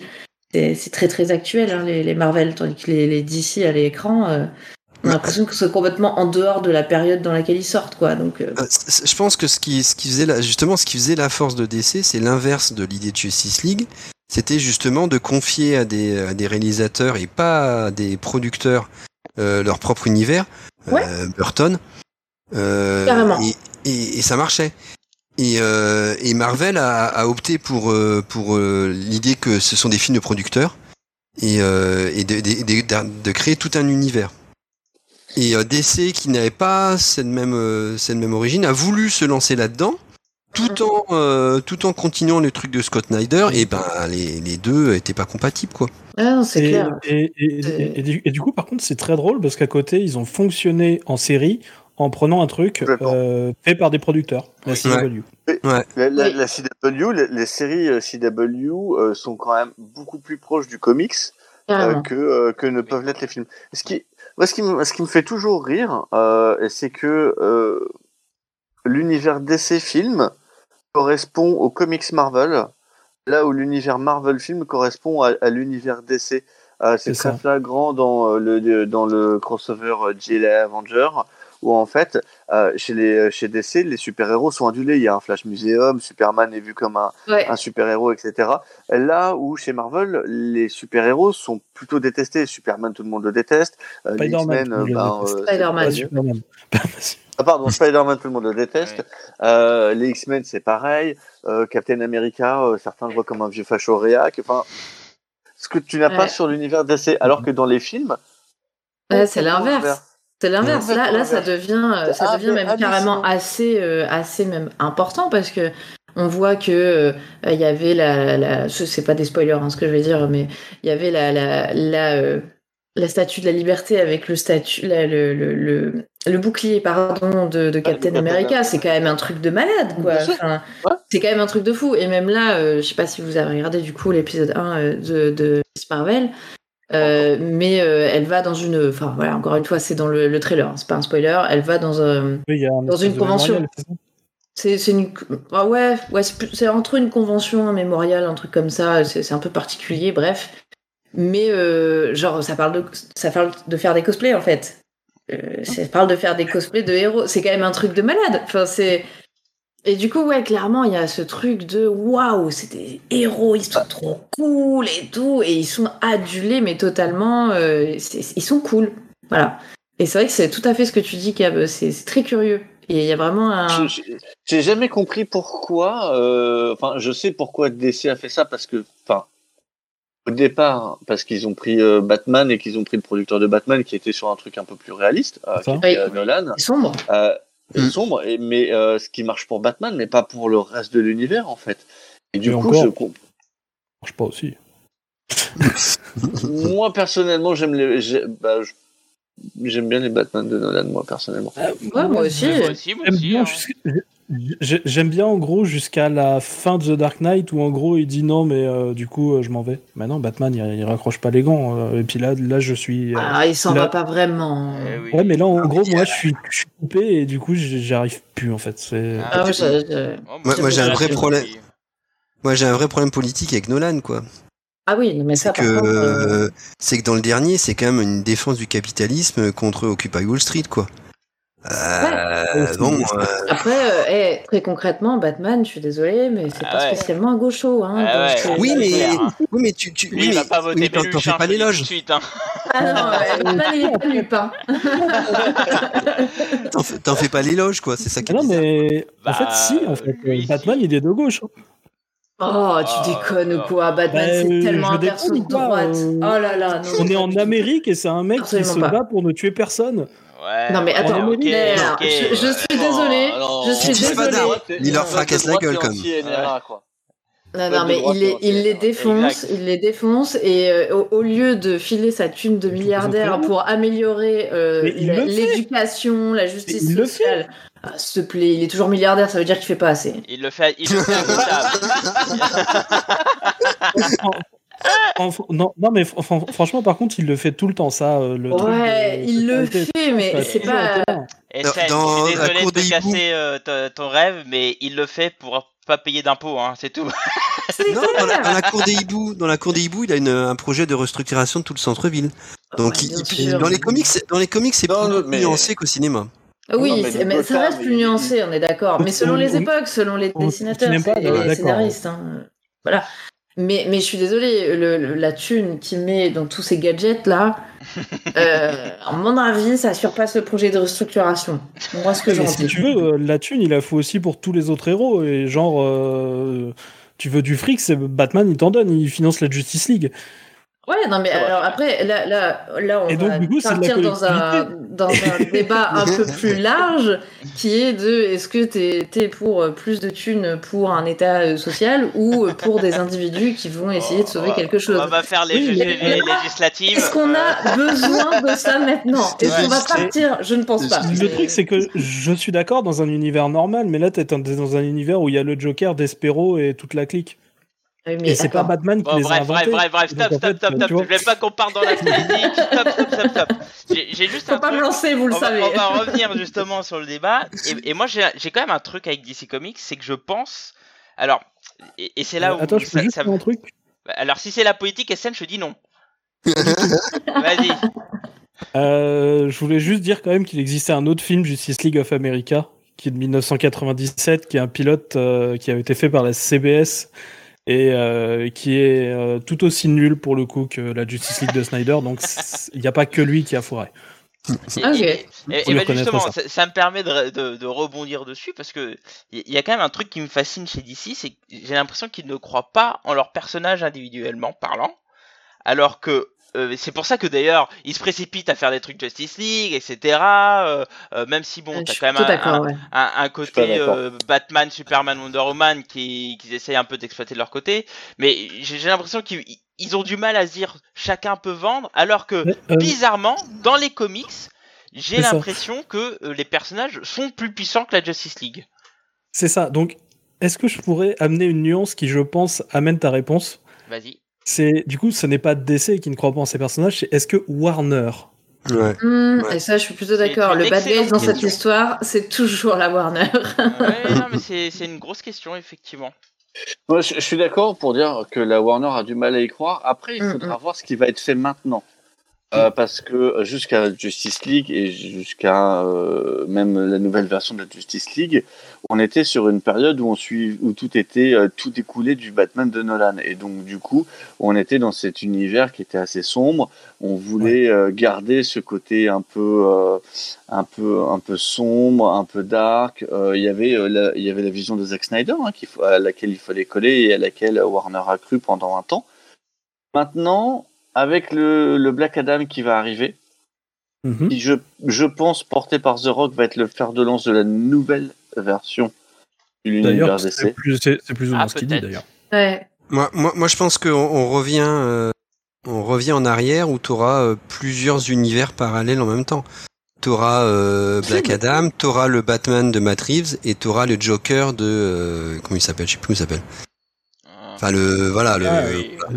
La comédie Non, mais, musicale. euh, est-ce qu'on pourrait là, arrêter d'appeler ça Jo- Est-ce qu'on pourrait ne pas appeler ça Joker, s'il vous plaît? De Joker. Euh, Tu préfères Joker et Harley euh, non, se- mais chantent ça sous la pluie, c'est ça? Enfin, c'est Euh. pas, le Jo- c'est pas le Joker, ce film-là. Enfin, bref. Euh, Ouais, je suis plutôt d'accord, mais bon, bref. Mais tu, tu vois, il y a quand même trois, trois univers très différents Oui, et là, ils peuvent moi, pas se rencontrer. pour moi, alors, déjà, je pense que euh, Joker est un truc à part. Enfin, ce qui s'appelle le Joker est un truc à part. Clairement. et que euh, n'a- ça n'a aucune vocation euh, À être intégré. sur le quoi. long à être intégré, à part peut-être un caméo effectivement sur Ouais, un voilà, ouais, c'est ça, truc ouais. du genre. Ouais, un Encore. poster dans un coin, voilà quoi. C'est ça. Euh, le Batman de Matt Reeves, euh, c'est euh, bah, comme toujours Batman qui va faire cavalier seul dans son coin. Pour moi, Mm, c'est mm. ça. Et, Enfin, mais pour Cavalier seul, il y a beaucoup euh, d'un autre perso. Il n'est pas tout à fait seul. Oui, il y a Catwoman quoi. Oui, bah, c'est plus que non, la mais- plupart du temps. oui. Est-ce Oui, qu'elle va non. revenir? On n'est pas sûr. Hein, attends. Ah, j'aimerais bien. Ah non. Moi Ah, aussi, moi, mais je suis voudrais, c'est pas, je suis pas sûr. de son papa. Moi, je voudrais une chanson de son père. Ah, pour une fois que Cam a du bon goût, euh, respectons quoi. Ah non, ah non, vous rigolez là. Trop On est dans la copie de chez copie. Ah non, non, non, non. Oh, Lenny Kravitz, c'est super euh, bien, Kravitz. c'est bien Lenny Kravitz. Eh La seule bonne idée, oui, c'est d'avoir été avec Vanessa Paradis. C'est la seule bonne idée qu'il a eue de sa vie. Oh là Oh là là là là là là. Ah non, non, non. non. Sortez-le, sortez-le. C'est juste pas Enfin, possible. Et c'est Dread, j'avoue, j'avoue, c'est Dread, ça lui va vachement bien. Autrement, dès qu'il touche à une guitare, c'est une fait, catastrophe. Oh, Je, Oh pense- je là. pense que, Ba- je Vas-y, pense que vas-y, Cap. Batman est à part. euh, et, mais que par contre, le, le, le fait que Black, euh, que Bla- Black Adam va être vraiment le porteur du nouvel univers DC. Rien que le fait qu'on y voit la Mm. euh, Mm, pour ouais. moi, est un indice fort que l'univers héroïque de DC va enfin arriver.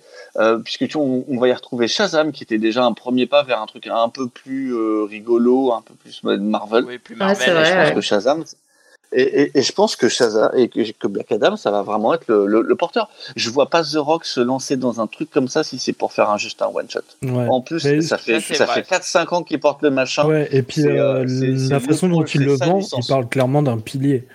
Ouais, c'est sa De toute licence. façon, quand vous Ouais, vendez The Clairement, c'est voilà. Alors, je je voudrais qu'on Oui, sur une petite dernière question rapide. Est-ce que vous pensez que justement que cette décision de la Warner Bros. de toujours précipiter la JL et qui vaut aussi un peu pour les comics, même si on voit que ces derniers temps, bon bah voilà, Bendy ça fait de la merde.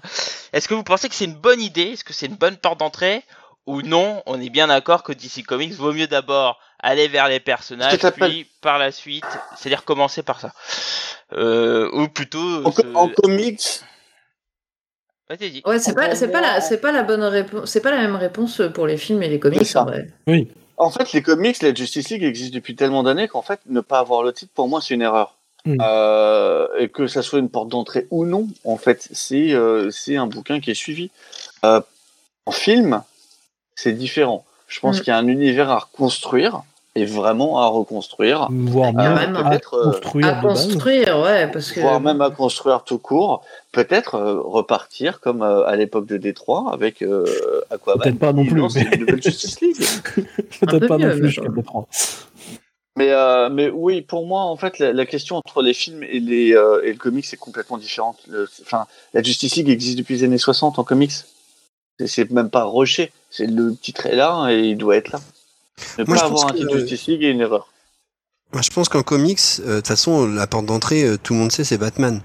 Par contre, je pense que la Justice League peut être un moyen euh, de t'ouvrir vers, euh, vers d'autres personnages, tu vois. Tout le, monde, tout le monde commence par Batman, parce que bah, c'est le Ah, plus que connu. C'est Batman, ouais. Voilà. Et puis après, euh, bah, comme Batman est dans la Justice League, euh, ça peut accrocher certains, et puis ça peut permettre de découvrir d'autres héros. Je pense que c'est une deuxième marche, tu vois. Je suis assez d'accord Mhm. avec toi. Je suis aussi d'accord. Mm, Ouais, ouais, ouais, je- c'est plutôt cool, ouais. Eh ben écoutez, euh, sur ces belles paroles, on va passer à la conclusion. La conclusion, petit tour de table, je vous rappelle. La Justice League a-t-elle un intérêt chez DC Comics? On va commencer par SN, puisqu'il nous a teasé euh, en début. SN, peux-tu enfin répondre à cette question, du coup? Alors oui, la Justice League a un intérêt, un grand intérêt en fait euh, chez DC, c'est tout simplement que c'est l'endroit où euh, les personnages vont pouvoir se rencontrer. Euh, donc comme c'est pour ça que je voulais pas le dire parce que finalement on en a parlé, vous avez vu très beaucoup en long en large pendant toute la discussion. Mais pour moi c'est vraiment à ça que ça sert en fait. Euh, parce que euh, bah oui bah Batman il aurait pas forcément rencontré Flash. Euh, Elongated Man, euh, il, il se serait pas, il se, il serait, il se serait pas fait connaître. Tu vois, il y a, il y a, il y a Pas mort. voilà, il y a, il y a, il y a- il y a énormément de, de choses en fait qui, qui viennent de là et, et aussi donc dans le fait de faire se rencontrer ces personnages, il y a le fait en fait de les faire interagir et de voir comment ils vont interagir entre eux. Euh, J'en ai pas du tout parlé, mais c'est de notoriété publique que Green Arrow et Hawkman se détestent parce qu'il y en a un qui est un putain de conservateur et l'autre c'est un libéral. Et euh, voilà. Euh, libéral en- aux États-Unis, ça veut pas dire la même chose que chez nous. Oui, oui, oui. Ça veut dire de droite. Progressiste. C'est ça. non, pro- pro- progressiste contre conservateur. Ouais, libéral, c'est c'est centre droit aux États-Unis. C'est ça. Je me, je, Ça. je me, je- je me suis dit, j'allais quand même préciser. Parce que ça n'existe Euh, pas la gauche aux États-Unis. hein, pour- Non, ils connaissent pas. C'est- Et Bernie Sanders, quand même. Bon, C'est ce vrai, qui se rapproche mais- le plus de Méluche. Hein. C'est vrai, c'est vrai. Et euh, enfin bref, il y À la a, droite quand même, mais bon. Oui, oui, Euh, oui. il y, a, il y a énormément de choses comme ça donc, euh, qui, euh, qui n'existeraient pas sans la Justice League. Euh, je pense aussi qu'il y a des personnages qui euh, ne pourraient pas rester dans le temps sans avoir été euh, dans la Justice League. Je pense qu'en effet, euh, Aquaman, s'il n'avait pas été mis dans la Justice League à ses débuts, eh ben, il serait sans doute euh, oublié Ouais, euh, à l'heure actuelle. Euh, je pense que par même exemple, auteur. bah oui, mais parce que il- même quand il a été ajouté à la Justice League, euh, franchement, il y était pas. euh, Enfin, il était. Tu vois, c'était en fait sa première mise en avant alors qu'il était là depuis 10 ans, tu vois. Euh, je pense aussi que des nouveaux personnages qui venaient de, qui venaient de naître au moment où ils ont, ils ont été mis dans la Justice League, comme par exemple Booster Gold, euh, seraient parfaitement oubliés comme des tonnes de personnages qui ont été inventés euh, de suite, de- depuis et qui, si jamais ils n'avaient été pas passés par la case Justice League et s'étaient fait connaître par là, tout simplement seraient totalement oubliés. La Justice League permet un peu de pérenniser, en gros, en quelque sorte, ces personnages. Et euh, c'est pour moi euh, ça son grand intérêt. Euh, c'est pas un titre qui doit euh, driver un univers et tout ça, mais c'est un titre qui doit faire vivre un univers et donc faire se rencontrer ces personnages. Euh, Cab parlait beaucoup de ces personnages qui venaient le temps d'un ou deux numéros, et c'est extrêmement important. Et c'est pour ça que j'adore les titres d'équipe. Et toutes les équipes en fait se jugent par rapport à la Justice League. Euh, toutes les équipes vont essayer de trouver le truc qui les démarque de juste la Justice League, parce que la Justice League, c'est l'étendard. C'est euh, le maître étalon. Donc du coup, ouais, c'est un sacré intérêt. C'était vraiment ton podcast, SN, hein, pour cette conclusion. de- On sent que le cœur a parlé. euh. Alors du coup, SN, je te, je te laisse pas partir comme ça. Je te laisse pas partir Ah. comme ça. Parce que on a oublié cette magnifique tradition du conseil de lecture surprise, mon cher SN. Et donc là, tu vas bosser. Tu vas nous proposer une lecture qui a un rapport avec la Justice League, s'il te plaît. Euh, J'aurais bien aimé mettre en valeur la Justice League de Conway, mais ce n'est pas le cas. Je vais parler de Justice League International. Ah, j'ai mal. Ah, Parce, parce que je suis vraiment content qu'elle existe en français. Euh, c'est un. En fait, c'est. euh, c'est pour moi, c'est une excellente porte d'entrée, en fait, Euh, parce qu'en fait, euh, tu as ce côté comédie en fait euh, de bureau en fait qu'on connaît un petit peu. Tu vas avoir le contrôle fric, tu vas avoir celui qui refuse d'obéir aux ordres et qui, qui, va, qui va faire les trucs qu'il veut dans son coin. C'est des choses que tu peux retrouver dans des, dans des titres comme The Office et tout ça, mais liées en fait aux super-héros. Et en fait, pour un premier conseil de lecture super-héros, pour moi, euh, prendre un concept euh, finalement assez fort comme euh, bah, par exemple euh, justement la comédie de bureau et la- le mettre au filtre super-héroïque, pour moi ça marche, ça marche du tonnerre. Et en plus du coup tu t'attaches beaucoup plus facilement à ces personnages-là que du coup en fait ils, ils vivent, ils vivent vraiment en fait. Donc voilà, moi je dis Justice League International. C'est, Ah. euh, c'est- ça, c'est le hardcover ou c'est le kiosque euh, que tu présentes? Parce que je, ils avaient eu le kiosque. Ouais, ok. c'est Alors ça c'est le, c'est le hardcover. c'est Urban. Le kiosque, le kiosque c'était la relance euh, de pendant New 52. Alors non non non non non, non, eu. En fait, euh, Le kiosque, en fait, était un. En fait, à la base, c'était un, un titre en fait qui s'appelait. euh, Enfin, je me souviens plus du titre exact, mais en gros, c'est un titre. ça. Non, non. En, en- en- en fait, c'était une série de titres en fait qui, en gros, euh, racontait une histoire dans l'histoire de la Justice League euh, dans les différentes ères en fait. C'est-à-dire que par exemple, ils, ont repris Morrison, il a été faire un arc dans sa ligue euh, et tout ça, et donc euh, Giffen de Mathéis ont fait ça à ce moment-là. C'est pas GLA Classified? C'est ça, GLA Classified. Et en gros, c'est un titre qui a duré une soixantaine de numéros, et donc du coup, ce qui est sorti en kiosque euh, Ah, par Urban, c'était justement euh, des retours. euh, Ok. les, les, pro- les premiers arcs sont excellents. ouais. Bah oui, c'est Morrison. Non, mais, mais même, le, non, mais même, même, même le, même le Giffen de Mathéis, c'est super génial. Quoi. Enfin, le, Tout à fait. le- les, les, les 3-4 premiers arcs sont vraiment bons, et après, tu sens que c'est des auteurs qui sont déjà un peu moins bons, et c'est commence à baisser un peu. C'est ça. Et, et- et- et en plus, ils vont essayer de faire marcher la Justice League de Détroit, et ça marche pas. C'est toujours une mauvaise idée. Détroit, quoi. Ils auraient pas pu trouver une ville un peu plus sexy, sans déconner. Euh, franchement. euh, Après, il y a beaucoup de criminalité, euh, euh, ça aurait dire été années bah, 80 quoi. Franchement, c'est comme s'ils faisaient la Justice League Lille, quoi. Oh Alors, c'était gratos, je ne vais même pas relever. Et le Je- pire, c'est je que j'aime suis- bien Je Lille. suis au-dessus de tout ça. Le pire, c'est que je j'aime bien qu'il y a moins de potager. Mais je Moi, sais. suis sûr qu'il y a- je suis sûr qu'il y a moins de potager communal à, à Lille qu'à Détroit. Oh, oh, oh. Euh, alors, on va se promener du côté de l'île sud et d'Oisem. Tu vas en voir un sacré nombre. Eh ben écoute, je te Euh, remercie SN. Mais Euh. Oh, ouais, ça- ben écoute, euh, je- du coup, je vais, je vais passer à Thomas. Parce que pour passer Ah, derrière alors moi- euh, on va mettre Thomas. Ouais. Ah bah moi je vais faire euh, quelque chose de non, non, totalement non. différent. Conclusion d'abord. Conclusion. Ah non, chacun fait, chacun fait son. Non, non, non, non, non, monsieur. Conclusion, vrai vous ne faites pas assez Conclusion. comics, mais c'est Ah, conclusion excusez-moi. d'abord, puis Excusez-moi. Il, il faut, il Respectez faut- la il faut- tradition, il faut que tu passes après scène sur la conclusion. Exactement. Bah, ma, conclusion va être, ma conclusion va être assez simple, c'est que euh, euh, moi, ça va me faire dépenser beaucoup d'argent parce qu'après cette émission, bah, il y a plein de choses que j'ai envie de lire. Donc, euh, je pense que je sais pas si je vais, euh, si c'est essentiel pour DC, mais je pense que je vais leur faire gagner beaucoup d'argent parce que euh, je vais retenter le run de Morrison où j'ai dû vaguement tenter. Euh, voilà, par exemple. Donc ça, c'est ma conclusion parce que je, je ne connais pas assez. Et ma, et, euh, ma série préférée de la Justice League, eh ben, c'est euh, l'Escadron Suprême. oh, oh, l'arnaqueur. Ah ok. ouais, hein, carrément. J'ai- compris carrément. pourquoi t'as voulu le cacher.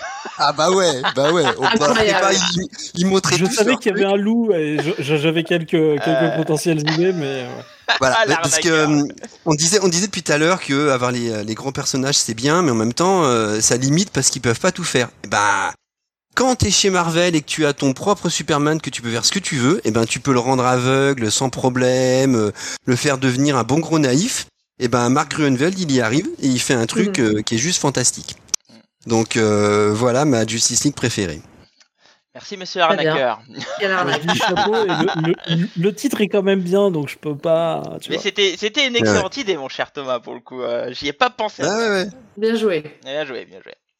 Bah écoute, Fanny, conclusion et conseil, s'il te plaît. Oui. Euh, pour le coup, j'avoue euh, que en ayant écouté euh, la passion de SN, je, je dois, en toute sincérité, dire que, que ça m'a un peu fait réfléchir et ça m'a un peu donné, un peu comme Thomas, de l'envie de relire certains, certains arcs ou de découvrir d'autres, hein, parce que du coup, ça fait bien longtemps que j'ai abandonné le fait de suivre les histoires de, de la Justice League et du coup, ouais, ouais, ça me... Il y, a- des bons arguments qui sont sortis quand même dans ce podcast. Il y a, y a des belles, des belles réflexions sur le fait de, de mettre en, en valeur et de croiser des personnages pour voir d'autres facettes. Enfin voilà, je vais pas refaire le podcast, hein, mais euh, ça me... Bon, ça, ça me fait un peu réfléchir. Écoutez, je vais pas euh, terminer sur une note négative en disant que ça me gonfle. J'ai dit au début, ça me... Ça, ça- en général, ça me gonfle. Ça te gonfle. Mais euh, bon, je, je vais peut-être, je vais peut-être réessayer quelques trucs quand même. Allez, Pour- ne serait-ce que pour essayer. Ne, ne, ne, ne, ne teste pas Death Metal, par contre. euh, juste. euh, Ah non, non parce que je suis pas Non. Amazon non plus. Par contre, attention. euh. Et du coup, pour le conseil. Euh, nous avons euh, ce magnifique euh, titre qui est donc La Tour de Babel euh, de Mark Wade euh, et de Howard Porter. Euh, bon, j'aime beaucoup Mark Wade, hein, donc c'est C'est pas Momo, spécialement une surprise. Ouais, tout à fait. Putain, je, je, à je fait. crois tout le temps que c'est Momo, quoi. Je crois que je. Ouais. Bon, c'est Eh le premier arc de Mark Wade. C'est Mark Wade, ouais. Et donc, oui, enfin voilà, moi j'ai- j'aime tout ce que Mark Wade a fait à cette période-là. Voilà. Donc, euh, donc c'est pas euh, spécialement une surprise, mais c'est vrai que celle-là, euh, justement, c'est un peu le, une des, des, des premières histoires où, euh, où euh, quand je l'ai lu, ça m'a fait un peu remettre en question euh, le statut euh, euh, tout-puissant de Batman, euh, le, le statut un peu genre mec le plus intelligent, il est trop cool, machin. Mm.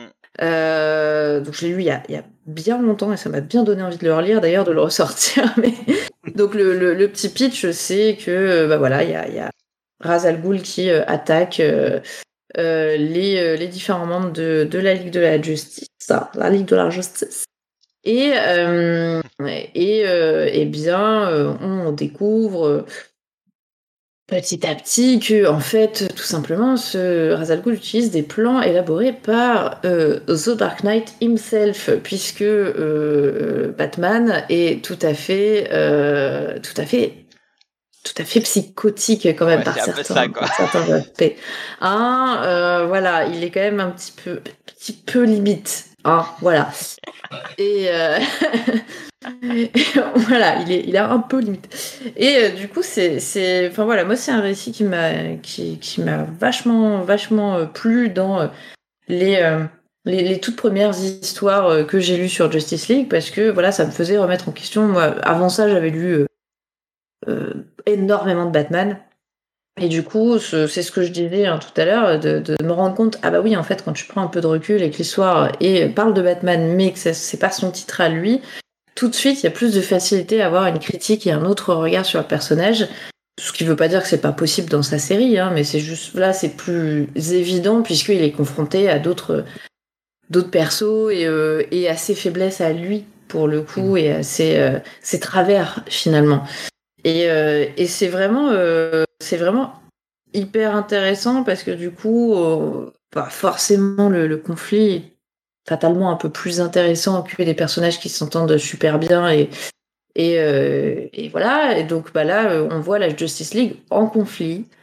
Donc on voit les aspérités de chacun et c'est quand même euh, en, assez peu de pages finalement bah, un récit assez assez profond. Donc donc oui, je vous le je vous le recommande chaud de main. Ouais, une excellente histoire. Alors, euh, moi j'avais eu la première édition où il le, il le vendait avec le DVD du dessin Ah animé. oui, le- Ah, ah oui, c'est vrai. Mais moi aussi, je l'ai, je crois. Ouais. Je crois que j'ai le DVD là. Ouais. Je l'ai perdu. Ah non, mais c'est- je l'ai aussi. Ouais, en effet, il est là. Le dessin animé qui était cool. Ouais, c'est ça là, ouais. Et Ouais. après, il l'aurait édité au sein du run de, de, de Mark Waid. Qui... Ah bah, de, de, de ça, Ah oui. run de Mark Wade, qui dans la, la lignée du, euh, du Grant Morrison, c'est les mêmes numérotations. Exactement. Et justement, Cab, petite question. C'est moi. est-ce Oui. que la Justice League a-t-elle un intérêt Mhm. chez DC Comics, mon cher Eh ben, j'ai envie de te donner la même réponse que SN, parce que c'est une, une magnifique réponse. Je suis à, à 10 000 d'accord. L'arnaqueur. Euh, je dirais même que. Et, euh, hein? Je rigole. J'ai dit l'arnaqueur. non, mais c'est c'est vrai, euh, pour moi, la Justice League, c'est euh, le maître étalon des équipes. Euh, c'est euh, c'est l'équipe en tant que telle. Euh, les FF, sont une c'est la famille. Les, les mutants, euh, c'est un truc un peu bizarre. Ceux qui sont persécutés. Oui, Voilà. Et les, et les, et les, C'est la et- communauté. Ouais, et les Vengeurs, et les Vengeurs, c'est un espèce de truc aussi un peu hybride. Euh, là où je trouve que la Justice League, c'est les professionnels. Les mecs, c'est, enfin surtout en plus les, la partie Big Gun, les mecs sont des professionnels. Mais c'est ça, les mecs Ouais, sont ouais. des pros. Enfin, je veux dire, c'est- la Justice League, c'est euh, les experts. Les mecs sont là, c'est, c'est, euh, et, euh, et, met les lunettes, hop, ouh, Et- et je- waouh. et, euh, et je sais pas, et, et j'a- et j'adore la Justice League, et c'est vrai que j'aime la Justice League avec ses big guns, ses grandes histoires, euh, ça m'emporte, ça me... c'est- Ouais, j'a- j'a- j'adore ça, quoi. Je trouve ça génial. C'est une, série qui a su se renouveler, qui a à peu près fait tout ce qui était possible de faire sur une série, et qui continue... Si, avec, si on la laisse aux mains de bons scénaristes, c'est une série qui pourra continuer à aller de là, encore de l'avant. Ce qui sera pas le cas- ce qui n'est pas le cas pour moi de toutes les séries. Très bien. Et en termes de conseils, mon cher? Je l'ai déjà conseillé un paquet de fois. Parce que pour moi, euh, c'est euh, globalement euh, la, la meilleure histoire de super-héros, tout univers confondu. Euh, JLA Ascension. Euh, c'est le, c'est un gros one shot en fait. C'est un, c'est un à part euh, de Mark Wade et euh, Brian Hitch qui s'inclut comme une espèce d'annual en fait dans le dans leur run. On va y suivre une race d'extraterrestres qui, pour la première fois de son existence, va être confrontée à la mort et en fait, elle va chercher désespérément à savoir comment ça va se passer. Elle a semé différents personnes euh, dans différentes terres pour euh, savoir comment se passait l'au-delà en fonction des différentes planètes et vient le moment de collecter ces informations. Or, une des personnes se trouve sur la Terre. Donc la Terre va sortir de son orbite et euh, qui d'autre que la GLA va être là pour essayer de sauver euh, en fait bah, la Terre et toutes les autres terres qui ont été enlevées par cette euh, race extraterrestre. On va y trouver euh, tout ce qui fait un super récit de super-héros. Ça va à 1000 à l'heure. Euh, il y a euh, c'est c'est de l'action-aventure. Euh, c'est Brian Hitch au dessin à l'époque où il était encore en mode euh, euh, Alan Davis et c'est une tuerie graphique. En plus, là, ce que je vous montre, c'est l'édition Soleil, donc c'est grand format. Euh, c'est une édition grand format comparée à, si vous voulez voir, le dernier Avenger qui est sorti pour voir la différence de taille. Je crois Et, aussi euh, qu'il était ressorti dans un kiosque que Ils l'ont ressorti. sorti. Ils Ouais. l'ont ressorti dans un kiosque, ils l'ont ressorti Dans le run après euh, dans le run, euh, tout à fait. Ils l'ont ressorti après dans le, dans le run, euh, mais c'est trop petit en fait. Je trouve que cette édition-là met vraiment en avant le, le dessin de Brian Hitch Mhm. et, euh, et il est magnifique et en plus ça brasse vraiment tout. Chaque personnage y a sa place. Euh, on va avoir un Batman qui certes va être dirigeant, mais pas tant que ça. Il va prendre partie active. Euh, un Aquaman qui va être méga badass à un moment donné. Enfin, vraiment, tout, tout, tout est bon dans ce bouquin. Il n'y a rien à acheter. Euh, j'adore ce, j'adore ce titre. Je vais même me le relire ce soir, du coup. Je me suis hypé tout. Bien joué. et, et, et, et- du coup, le titre VO, c'est Evans Ladder. Evans Ladder en, en titre. euh, Donc, l'escalier vers le paradis, donc Ascension, c'est très bien traduit.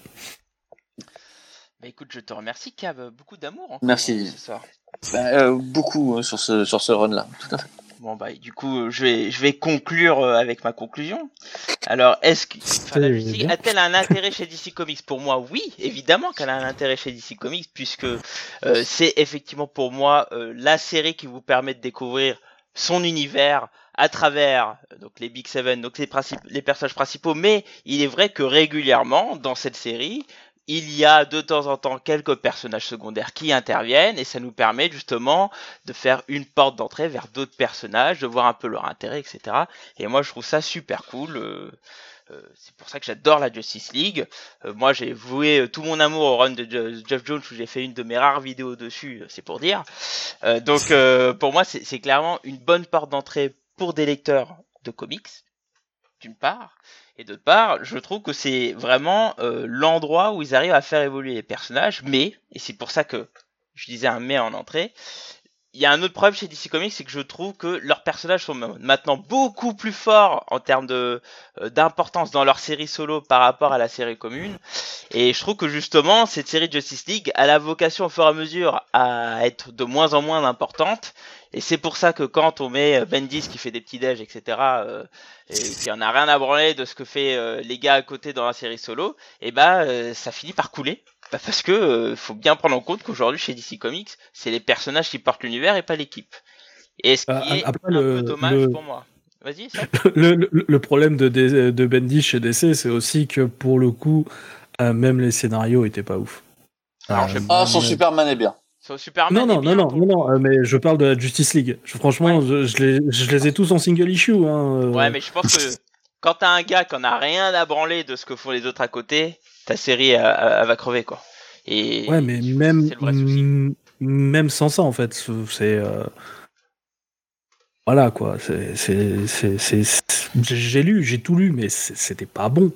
C'est tout. Là, là, nu, du je te coup. crois, je te crois, ouais. C'est un, un Bendis à chier sur la Justice League. Bon, voilà, c'est Voilà. ça, c'est la Ah, alors que je suis d'accord avec Cab, moi, son Superman, j'ai assez bien aimé. Ah oui, et est je... vraiment bien son Superman. Même, mê- même les trucs que j'aime moins, comme par exemple faire vieillir euh, le gamin sup, en fait, c'est, euh, c'est, j'aime, j'aime pas la décision, mais c'est parfaitement compréhensible dans le run. Si tu veux euh, donner euh, l'identité secrète de Clark, bah oui, bah il faut qu'il ait pas d'enfant à protéger. Non, non, je, je trouve que son Superman fonctionne vraiment bien. Enfin voilà, donc euh, Justice League, ça a un intérêt, mais euh, messieurs de Warner et de DC Comics, euh, entretenez-la bien parce que euh, elle a besoin de d'exister au sein de votre univers et pas à travers euh, la série Batman, la série Superman, la série Wonder Mm. Woman, etc. Mm. En termes de conseils, moi je vais mettre la, lecture qui m'a littéralement bouleversé euh, quand j'ai lu euh, euh, cette série, à savoir euh, le crossover Identity Crisis. Euh, donc euh, Identity Crisis, il me semble. Alors parmi le 70 GG Comics, je suis sûr que j'en ai parlé une fois. C'est Euh, possible. Oui, il me semble. Euh, Malheureusement, oui. de quoi parle Identity Crisis, le meilleur crossover de DC Comics ever euh, C'est, on assiste, enfin, dès le début de la, dès le début du récit, Euh, dès le début du récit, en fait, on, on assiste à l'assassinat de Sudipnik, qui est la femme de, de d'Elgon- d'El- d'Elongated Man. euh, c'est, l'homme élastique en français, hein, rassurez-moi, je me rappelle plus. Euh... Et la Gotham Man. Euh, ça- Ouais, moi je, le dis tout le temps en anglais, c'est plus simple. Ouais. Euh, et donc on assiste du coup à, à une enquête, euh, à savoir euh, qui a assassiné sa femme. Et, et donc vraiment, hein, c'est une porte d'entrée de fou parce qu'on découvre plein de personnages. Le, alors le dessinateur en plus c'est Rax Morales qui est mon dessinateur préféré de, Ah, de oui, comics. ok, le dessin, Et, ok. euh, et, et- et vraiment, c'est une super enquête qui va amener à des révélations complètement ouf. Si cave, c'est ouf ce qu'on apprend à l'intérieur. C'est choquant. C'est pas une révélation, c'était canon. Ah non, mais euh, le fait, enfin bon bref, je vais pas le dire là parce que je vous invite à le lire. Vraiment, au fur et à mesure, on apprend des choses, non seulement sur euh, qui est l'assassin et euh, ce qui se passe et ce qui, ce qui se casse intrinsèquement derrière d'autres choses, font que ça va complètement exploser la Justice League, enfin sur certains aspects. Et vraiment, le récit est, est incroyable. Il y a des scènes qui sont complètement folles. Bon bref, moi j'adore ce récit. C'est un récit extrêmement noir dans le fond. C'est pour ça que Cave déteste ce récit et d'autres personnes sur le forum, dont mon bon maître euh, Jean-Marc Lenné, détestent ce récit. Mais moi, je, Euh, je moi aussi. trouve euh, haletant, je le trouve génial. Ah, tu aimes pas SN Ouais, ça Euh, m'étonne pas. Attends, attends, attends, C'est trop violent pour toi, mais moi j'adore. Non, non, non, non. tu veux que je te Non, mais dise c'est- une c'est un- chose C'est un excellent polar. Écoute, Ah oui, et- et- ça, euh, non, bah non, bah non, parce que en plus, euh, du coup, euh, les indices ils marchent pas, donc du coup, c'est pas un bon polar. Ah, comme, comme dans tous les Agatha Christie. Ah non, ça marche. hein. Dans des Agatha Christie, Tu c'est déconnes. Ça marche. Ah ouais. C'est- Attends, c'est la reine, arrête. Tu peux pas dire ça. Non, non, non, non. Les, les, les, les, les, les, les indices sont vraiment mal foutus. Et surtout, est-ce que tu veux savoir pourquoi Soudibni est morte Euh, pff, euh, tu- Arrête, il veut pas le savoir, ça va lui gâcher son Non, je m'en enfance. fous, C'est mais je suppose que c'est c'est Dan Didio, c'est ça Ah, bah, J'allais le dire. tu vois. C'est toujours de sa faute, c'est pas possible. Non, non, non, non, non, non, non, en fait, c'est vrai, je, c'est, c'est, je l'ai, j'ai lu une interview de Brad Melzer. Brad. Melzer, en fait, il voulait lancer euh, ça. Et en fait, il savait, tu vois, il savait pas trop. Et pas puis, qui, du coup. comment euh, le lancer, enfin qui assassiner, c'est ça? Ouais, voilà ça. Non, non, non, non, il, il savait pas comment lancer le truc. Il voulait pas forcément assassiner des gens. Et Dan Ah, Didio, il a fait. euh, bah. Et si tu tuais euh, Sudibni Et Brad Melzer, il est parti. Il s'est, levé, en fait, parce que Brad Melzer, il adore l'âge d'argent. C'est pour ça, en fait. Il voulait faire euh, un truc qui est en référence à l'âge d'argent. Et en fait, il a commencé à réfléchir. En fait, il s'est dit, ouais, ça pourrait faire une bonne histoire. Et en fait, après, du coup, il a, il a pris, euh, il a repris contact. Ouais, Mais à la base, il s'est barré d'office- d'office. Euh, Dan Didio n'a pas forcément que de la merde, voilà. Puisque là, on est, Euh, on est littéralement face à un chef-d'œuvre, le meilleur crossover de DC Comics. Voilà. Euh, Bon, faut se calmer par contre.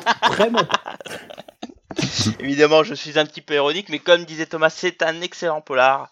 Et il Mm. y a vraiment des révélations euh, qui, qui font réfléchir. Et moi, c'est ce que j'aime chez les comics, c'est que je trouve que ça, ça nous fait réfléchir beaucoup plus que, que de la franco-belge sur des sujets euh, euh, vraiment intéressants, hein, pour le coup. Euh, et donc voilà, bah, je, je vous conseille Identity C'est très beau, c'est très intéressant. Par contre, si. il faut savoir, c'est très noir. Quoi. Ce qui, ce qui est, ce qui est intrinsèquement Ah, dit à l'intérieur, c'est très très noir. Quoi. Mm, mm. Eh ben écoutez, bah merci, merci pour ce podcast et, et je je me re- je, je m'excuse encore une fois vers du chat, je comprends pas pourquoi ça ne fonctionne mal. alors que ma femme, alors si, alors ma femme utilise un autre outil, donc je vais essayer de, de tester un autre outil Ah, pour la peut-être ça, ouais. fois. J'utilise voir. euh, OBS et je crois qu'il faut, euh, maintenant j'utilise euh, OBS Studio, il me semble. Euh, donc euh, je, je vais changer d'outil, je sais pas ce qui se passe, que ma connexion elle marche nickel, j'ai fait des tests juste avant et tout. Donc je m'excuse auprès du chat et de cette diffusion catastrophique. Alors on sait qu'il y a un écart avec YouTube de 2 à 3 minutes, ça on le Ouais, sait. euh, c'est long. ça c'est le problème de YouTube par rapport à Twitch. Mhm. Mais euh, bon j'ai eu plein de problèmes etc tout le long de la soirée. Euh... Wally walou. On va faire un, petit, un, un rapide tour de, tour de table envers chacun. Euh, Fanny, est-ce que tu as des nouvelles choses à, à nous distribuer, euh, que ce soit pour ta chaîne ou pour euh, ton salon de thé surtout Eh bien, euh, ma chaîne est toujours dans un coma prolongé. Euh, voilà. Je, je, je, j'ai pas le temps. J'ai pas du tout le temps de m'en occuper bah, parce je que je comprends. travaille. Euh, mais, euh, mais ouais, non, je fais des événements super cool euh, chez Circe, donc, euh, donc je suis bien, bien, bien contente.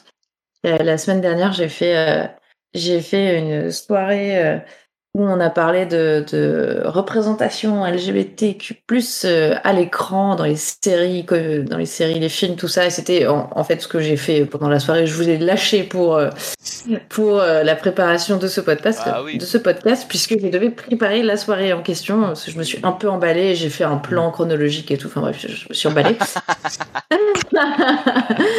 Mais du coup, c'était trop cool. Et, euh, et, et là, du coup, je, je, je prépare le, la prochaine, la le prochain événement un, un peu cinglé que je fais, qui est donc un euh, blind test euh, sur musical, donc, mais engagé, évidemment, parce que sinon, ce serait pas moi. Donc, Donc, tu vas avoir du Caris, euh, du Booba. euh, pas du tout. Non, mais on- on, parle dit- pas d'engagement de boxe.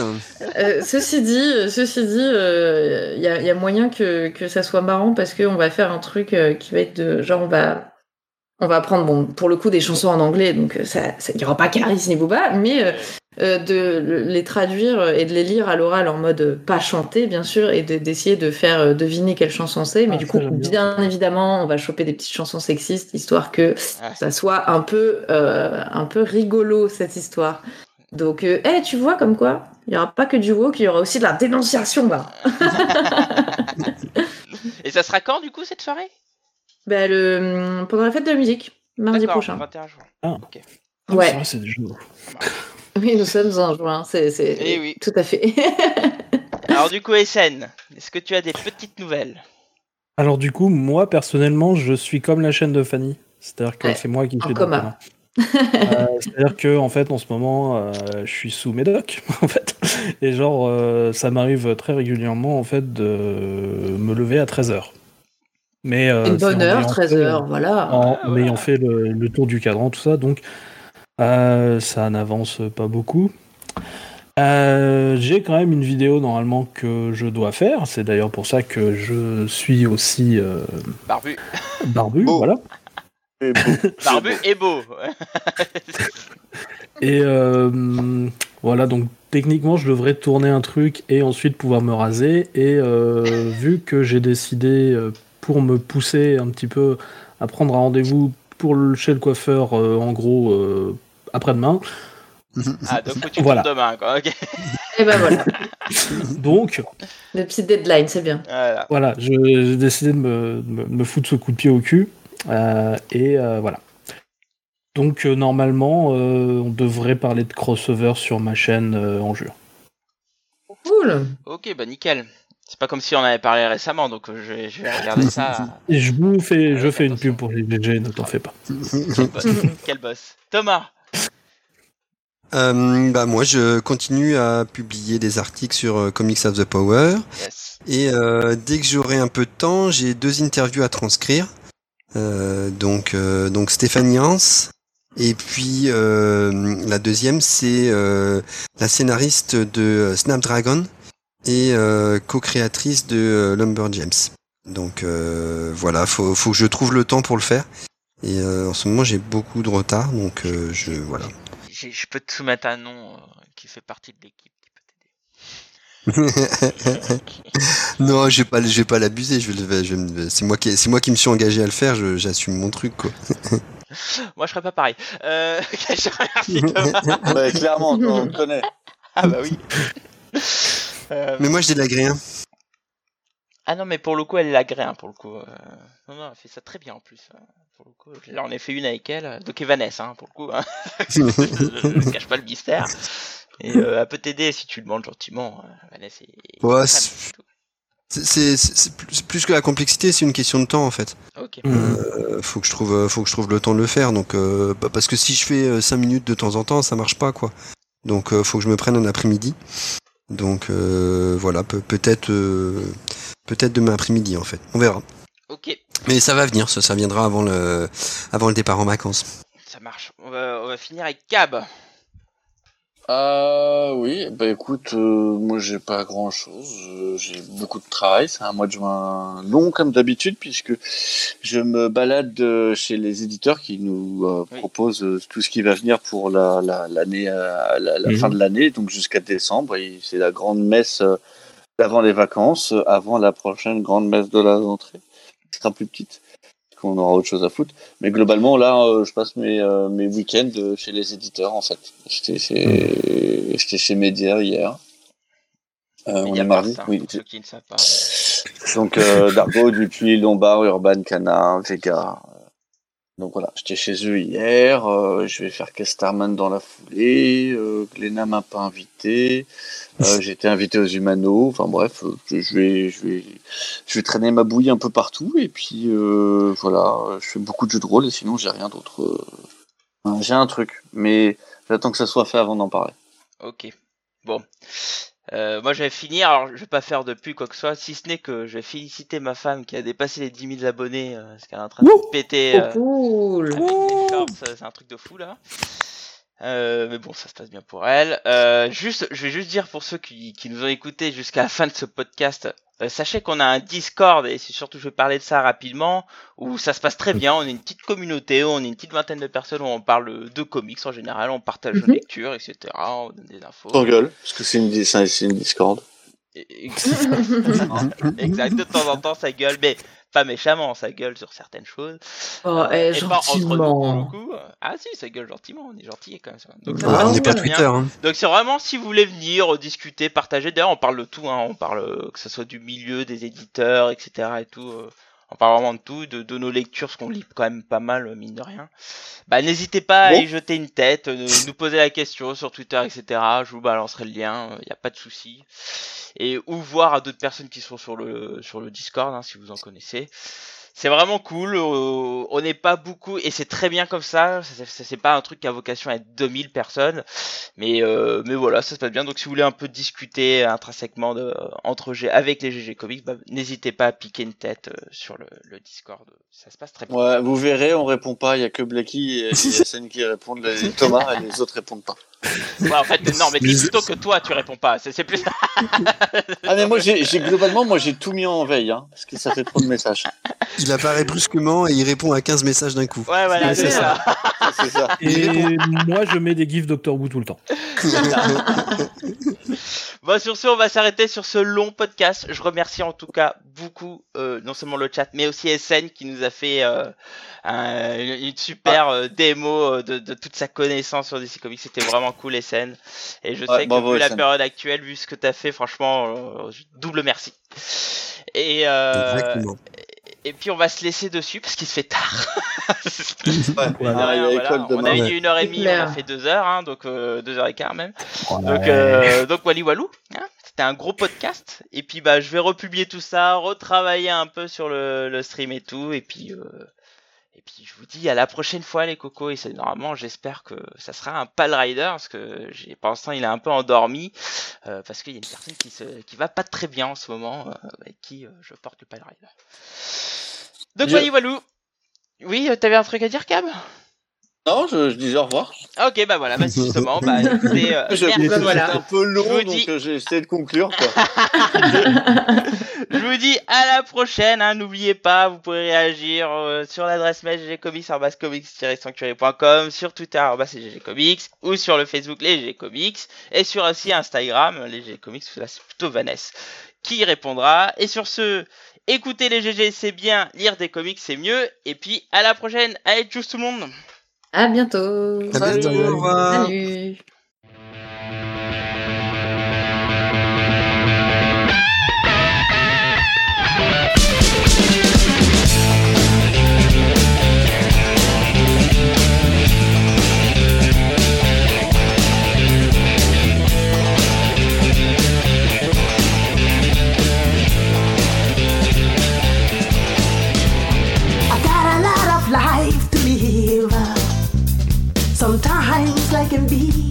I need to satisfy my soul. I've got a feel empty hole. A change has got to come, baby. For my whole world will be done. It was the very